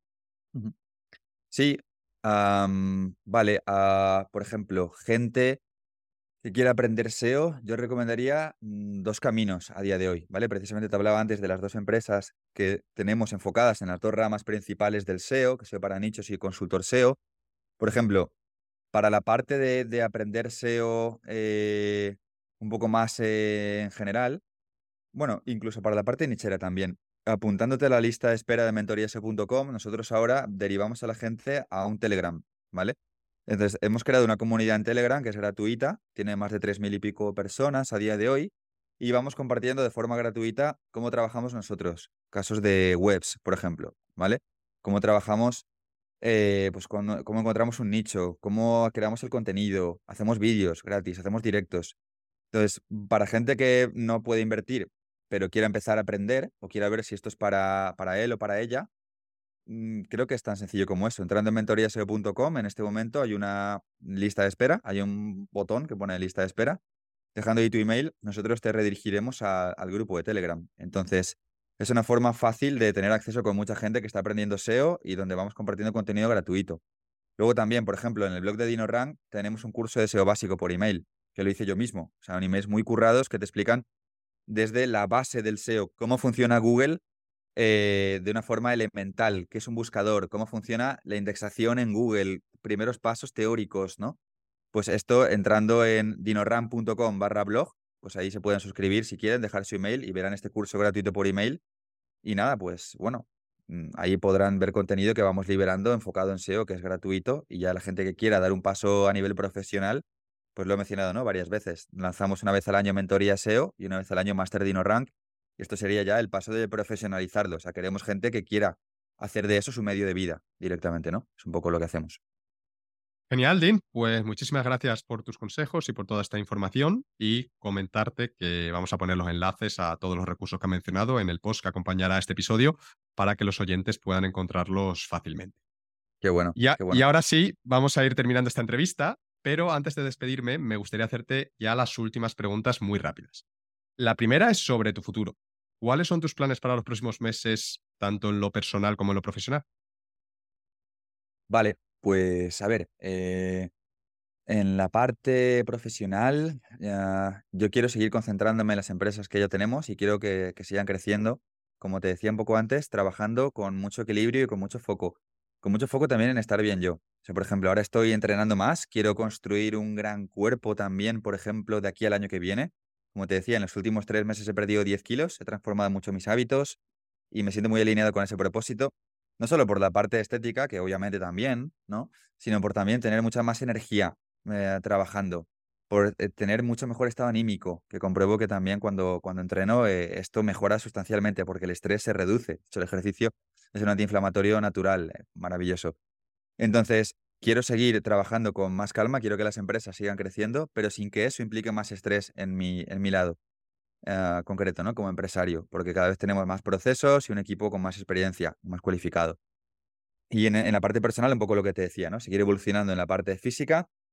También yo soy un chico de estar en pareja, quiero consolidarme ya, a ver si todo, todo sale genial el año que viene con, con una pareja, con una chica con la que yo eh, me sienta feliz y pleno. Eh, y bueno, pues seguir dedicando cada vez un poco más de tiempo a mi vida personal, familiar también. A mis padres, sobre todo a mi abuela, que está mayor, a mi perrete, que lo quiero ver mucho más. Eh, y ya está, eh, porque realmente mi vida me gusta, me complementa, creo que todo lo demás va a ir dándose de forma natural, o los coches si tienen que llegar, llegarán. Y, ya está, viajar un poco más también me gustaría. Por ejemplo, ya cierro con esto, estoy también en la etapa de dedicar tiempo a ir a ver a gente que me encanta. Eh, por ejemplo, ¿no? hice muy buena conexión con Miguel Navarro, por ejemplo, que también es un crack de los negocios, de productividad feroz. Lo entrevistaron en el podcast de Tengo un plan, que también es un podcast que ahora hace mucho ruido. Y lo, lo vi, le dije igual, le dije, tío, me encantaría ser tu amigo, quiero gente en mi entorno así, con tus hábitos, con tu mentalidad de la que yo aprender. Y fui a conocerlo a Alicante hace poco y, fue una experiencia genial para mí. Me enseñó cómo trabajaban, sus oficinas, les pude aportar valor también, contando cómo yo trabajaba. Y quiero que eso ocurra más veces, pero para que eso ocurra más veces tengo que restar un poquito de tiempo a la parte pura del trabajo y poder ir a hacer conexiones con gente genial y también, pues, mira, ya puestos ir a Praga alguna vez y verte Ángel y tomar algo. Esas son un poco mis ideas. ya sabes que tienes que venir con el coche, ¿eh? si no, no... lo sé, lo sé. A ver si no, no. La segunda pregunta que quiero hacerte es, esta es más a título personal, y es sobre el diseño de tus webs y de todos tus productos, que a mí personalmente me parecen súper currados y súper bonitos. Los dinosaurios, los muñecos de SEO Warriors y demás. Y lo que te quiero preguntar es que, ¿quién te los hace? ¿O es que tú tienes un talento secreto como, como ilustrador? Bueno, yo dibujo, dibujo, pero vamos, con eh, lápiz y pincel eh, en su día. O sea, yo en su día mis profes se pensaban que, que iba a ser profesor de plástica o que iba a hacer bellas artes o cosas así, porque siempre destaqué desde niño pequeño dibujando, creo que me viene de mi abuelo, que es, que es pintor, que también dibuja de forma increíble. Pero el marketing y el internet destruyó esta habilidad mía y lo dejé en un sótano con un candado oculto y menos tu audiencia que no me ha escuchado ahora, nadie más lo sabe. Entonces, no, yo no diseño nada. Em, todo esto tenemos un equipo genial de, diseñadores. Eh, bueno, en el caso de DinoRank, tengo que decir que acudí a 99 Designs, que es una plataforma muy conocida de logos. Eh, bueno, donde la verdad, por un precio muy, muy competitivo, tienes la suerte de que tienes un montón de diseñadores que diseñan para ti. De hecho, siempre que alguien habla de National Designs, un diseñador que te escucha se cabrea porque es como, cabrones, no compréis ahí, que nos pagan poco, supongo, ¿no? Pero bueno, eh, me ha dado un resultado increíble siempre en National Designs. Estoy mirando aquí los logos que los tengo en los vinilos para darte feedback de eso. Y bueno, pues también tengo un buen amigo que es ilustrador, que es eh, Eduardo Corral, que él sí que es dibujante profesional y a veces nos ayuda con, con imagotipos, con landing page, con cositas así. Eh, y luego también, bueno, que yo tengo un gusto muy particular. Me alegro que te hayan gustado porque tengo gente de mi equipo, cabrones, muy haters, que me dicen que odian todos los logos de las empresas, que los ven muy recargados. Ese Warriors, que es un gladiador con una espada, el dinosaurio robot, eh, se ríen de mí. Entonces les voy a decir que Ángel Alegre lo, ven guay, que el problema lo tienen ellos entonces. Así que nada, gracias. ¿Y, las webs? Las webs como Blogger Más tema de diseño web, sí, como Blogger 3.0 o las webs de los distintos productos y demás. Sí, por ejemplo, DinoRank, eh, hemos trabajado con un diseñador muy bueno. De hecho, justo que preguntas esto me viene genial porque hace nada, hace un par de días en el momento de estar grabando, hemos vuelto a mejorar el diseño de la web de DinoRank. Si la gente entra a dinorank.com, creo que verán una web, está mal que yo lo diga, pero increíble. No por mérito tanto mío, aunque bueno, yo le asesoré un poco y tal, pero por mérito en este caso de Rodolfo, que es un diseñador de usabilidad que trabaja con nosotros desde Latinoamérica. Él es venezolano, desde Venezuela.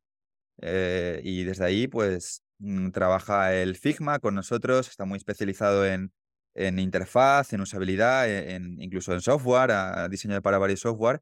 Y él, pues, ha hecho un trabajo súper chulo, con los colores muy fluor, que están ahora muy de moda, con este toque fosforito, pero a la vez pastel, con mucho blanco. Entonces, bueno, la web de DinoRank creo que luce muy bien porque, bueno, lo que comentábamos antes, se me da bien encontrar talento. O sea, cuando yo no sé hacer algo, encuentro una persona que sabe hacerlo bien el efecto este halo de comunidad y de estar muy metido en el sector, ¿no? A Rodolfo lo conocí porque era el diseñador de mi antiguo compañero de piso, que era otro diseñador web también, otro emprendedor que está muy metido. Entonces, por contactos de contactos también es fácil llegar a talento.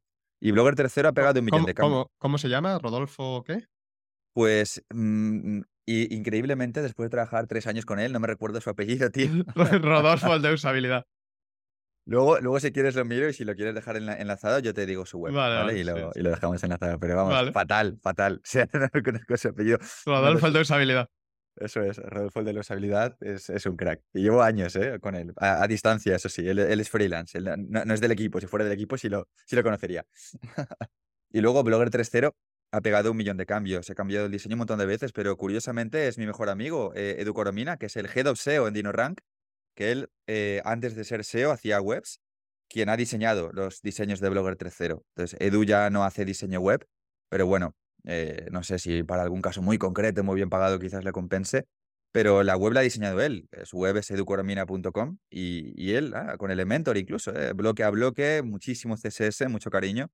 Y diseñó la web a, mano en todas las ediciones que hemos hecho desde hace varios años. La, la construye él. Así que bueno, estoy bien rodeado. Qué guay, qué guay. Muchas gracias por compartir esos contactos. Eh, la tercera pregunta que quiero hacerte, Dean, es sobre libros. ¿Cuáles han sido los tres libros que dirías tú que han tenido un mayor impacto en tu vida? Me ha gustado muchísimo Sapiens, de animales a dioses, de Yuval Noah, que este es muy famoso. Este me ha, me ha flipado mogollón. Me ha gustado también mucho el libro de lo único, eh, One Thing, también, que habla de, del foco. Eh, claro, gustado e impactado. E, este que te voy a decir no habrá impactado, imagino, más allá de que a lo mejor fantasea a veces con comprarme una Harley Davidson, pero me ha gustado Operación Princesa, que es una novela policíaca también, de periodista de infiltrado, de Antonio Salas, que bueno, pues cuenta además una historia real impresionante, ¿no? Como eh, pues, la mafia brutal que hay, ¿no? Con la trata de blancas, con la prostitución, con los, los motoclubs también. Y bueno, pues cómo él se infiltra y cómo pues, narra en primera persona este, tipo de, cosas. Es una novela muy chula y me parece muy entretenida. Em, intuyo que me estoy dejando algún libro importante. Por ejemplo, bueno, me acaba de venir Invicto de, Marcos Vázquez, que este sí que me ha influido directamente, este sí que ha cambiado mi forma de pensar con todo el tema del estoicismo. Me ayudó, por ejemplo, mucho en mi última ruptura de, de pareja, en mi última relación, ¿vale? Que cuando se dio, todo el tema de leer sobre estoicismo, leer sobre ¿qué sentido tiene que yo me enfade o esté triste o esté enfadado con el universo, conmigo mismo, con la vida, porque esta persona se haya ido? cuando nunca, nunca fue mío, fue, un, fue un, préstamo de tiempo que esta persona decidió compartir conmigo libremente. No, al revés, ve el vaso medio lleno. Tiene más sentido agradecer a la vida porque pasó un año por mi vida en vez de porque se fue. No, no, es que estuvo. ¿Cuánto de peor hubiera sido mi vida si no hubiera estado? Joder, qué bien estuvo. Pues este tipo de, ideas me ha, me ha ayudado mucho Invicto a llegar a ellas, por ejemplo, ¿no? Pues creo que es un libro que también ha tenido mucho impacto en mi vida. Perfecto, pues pondremos enlace a los cuatro en el post que acompañará el episodio. Y ya para terminar, Dean, ¿hay algún consejo, recomendación o mensaje final que te gustaría compartir con todos los oyentes? Vale, qué bueno. Eh, pues no había pensado esto. A ver, por ejemplo, eh, imagino que podrá ser gente que tenga cierta afinidad con, el emprendimiento. Quizás, Ángel, no sé si tú... Sí, son muchos de los oyentes son personas que eh, sueñan o que tienen ganas de empezar un proyecto propio o que ya lo han empezado. Y hay gente también incluso que tiene ya proyectos muy exitosos. Claro, claro, buenísimo para la gente que está empezando o que quiere empezar, em, nosotros somos gente de tomar acción, de, accionar. Ah, la gente que nos va más o menos bien emprendiendo, somos Fórmula 1 ejecutando todo el tiempo. Ah, le diría que, por ejemplo, no, no haga algo que hace mucha gente de nuestro entorno, de nuestros alumnos, que es la famosa parálisis por análisis, o gente que está todo el rato comprando formación y cursos y más cursos, pero pivota de una cosa a otra. No, céntrate en encontrar una cosa que te guste, es súper importante. Ponlo en mayúsculas en, negrita, brutal, en Ball 85 tamaño píxel, que te guste y que se te dé bien y que puedas repetir una y otra vez y que haya gente que ya haya ganado dinero con eso y haz cosas, toma acción. Si yo cuando empecé a emprender solo tomaba acción, no sabía nada, solo escribía divagaciones de SEO, montaba blogs mal hechos que no conseguían visitas y tocaba la puerta de un montón de gente para conocerlos sin nada que aportarles al comienzo, ¿vale? Pero tomaba acción, era una acción adornato constante. Todo el tiempo que pierdas que no lo estás haciendo, eh, estás mermando tú mismo tu crecimiento futuro, seguramente, tardarás más, porque así como haces una cosa, haces todo, ¿no? Esto tiene que acompañar luego tu forma de ser después. Y bueno, nada, la gente que ya está emprendiendo, que ya le va bien, el consejo que les podría dar quizás es date cuenta de que tu mayor empresa eres tú mismo. O sea, tienes que estar fuerte, tienes que tener una relación de pareja que te nutra, que te flipe, que te haga sentirte eléctrico, porque eso va a tener un impacto incluso en tu negocio, aunque tú no lo creas. Tienes que hacer ejercicio, tienes que dormir bien, tienes que comer mínimamente bien, aunque a veces te des a los excesos y no pase nada y hay momentos para todo. Pero pon fuego también en que tu empresa parte de ti. Y cuando tú te pones delante vas a ver cómo tu empresa crece más, si ya te va bien. Así que bueno, diría un poco eso. Y nada, que sigan escuchando mucho tiempo Una vida a tu medida, que creo que hace un trabajo brutal, tío. Conozco pocos podcasts eh, con entrevistas de tan largas, de tantas horas, con esta profundidad. A mí me han entrevistado muchos años en distintos sitios y nunca o casi nunca te diría que el entrevistado, perdón, el entrevistador, conociendo de verdad mi vida, acertando en datos, en detalles de años atrás, haciéndome sentir en mi casa con un amigo. Así que nada, que escuchen este podcast, que, le den valor a lo que tú haces y, nada, que ojalá siga por muchos años también y yo lo pueda escuchar. Pues muchas gracias por tus consejos y también por tus amables palabras hacia mi trabajo. Y nada, creo que este es un buen punto para terminar esta conversación. Eh, cuéntanos, Dean, ¿dónde pueden encontrarte las personas que quieran saber más sobre ti, sobre tu trabajo o que quieran contactar contigo después de escuchar la entrevista. ¿Hay alguna red social donde seas activo o mejor a través de la web? Sí, eh, te digo un par de vías. Por ejemplo, a nivel de red social pura y dura, Instagram. Estoy bastante activo ahora porque me entretiene, la verdad. Eh, arroba Dean Romero es mi Instagram, ¿vale? Poner Dean Romero y bueno, es, fácil. Eh, y luego a nivel de contacto un poco con la comunidad, si me quieren escribir por un tema también profesional, si tú apuntas tu email en mentoriase.com, que es lo que decía antes que es una lista de espera, pues eso, ¿no? De la lista de espera eh, te derivamos a un Telegram de forma automática, nosotros con, a través del email, y en ese Telegram me puedes contactar también y te voy a contestar. Perfecto. Pues en el post que acompañará al episodio pondremos enlaces a todas estas webs que has mencionado, a, tu Instagram y también al resto de recursos interesantes que han ido saliendo durante nuestra conversación. Tim, tío, eh, muchísimas gracias por venir al podcast. Sé que ha costado, que ha llevado su tiempo, pero espero de verdad que la espera haya merecido la pena y que hayas quedado satisfecho con el resultado. Me ha encantado, Ángel, tío. Muchísimas gracias a ti. Eh, me he sentido con un amigo hablando de toda la vida. Te le curras un huevo. Me flipa, me flipa cómo hablas, tío. Hablas súper bien. Me encanta cómo modulas además y también me encanta la profundidad de las preguntas. Así que nada, se me han pasado estas horas volando. Espero que a la gente le pueda aportar algo. Y nada, encantado en un futuro, si Dios quiere, de volver a tu casa. nada, el placer ha sido mío. Cuídate mucho que sigan los éxitos y a ver si coincidimos pronto en Madrid, en Praga o donde sea. Eso es. Muchas gracias, Ángel. Hasta pronto. Un abrazo grande, Dean. Chao, chao. Hola, hola. Ángela la habla otra vez. Si te ha gustado este episodio, suscríbete al podcast y recuerda que puedes encontrar los mejores momentos de una vida a tu medida en YouTube, en Spotify o en tu plataforma favorita. Un abrazo muy grande, recuerda siempre que la vida es una gran aventura llena de posibilidades y nos vemos en el próximo episodio.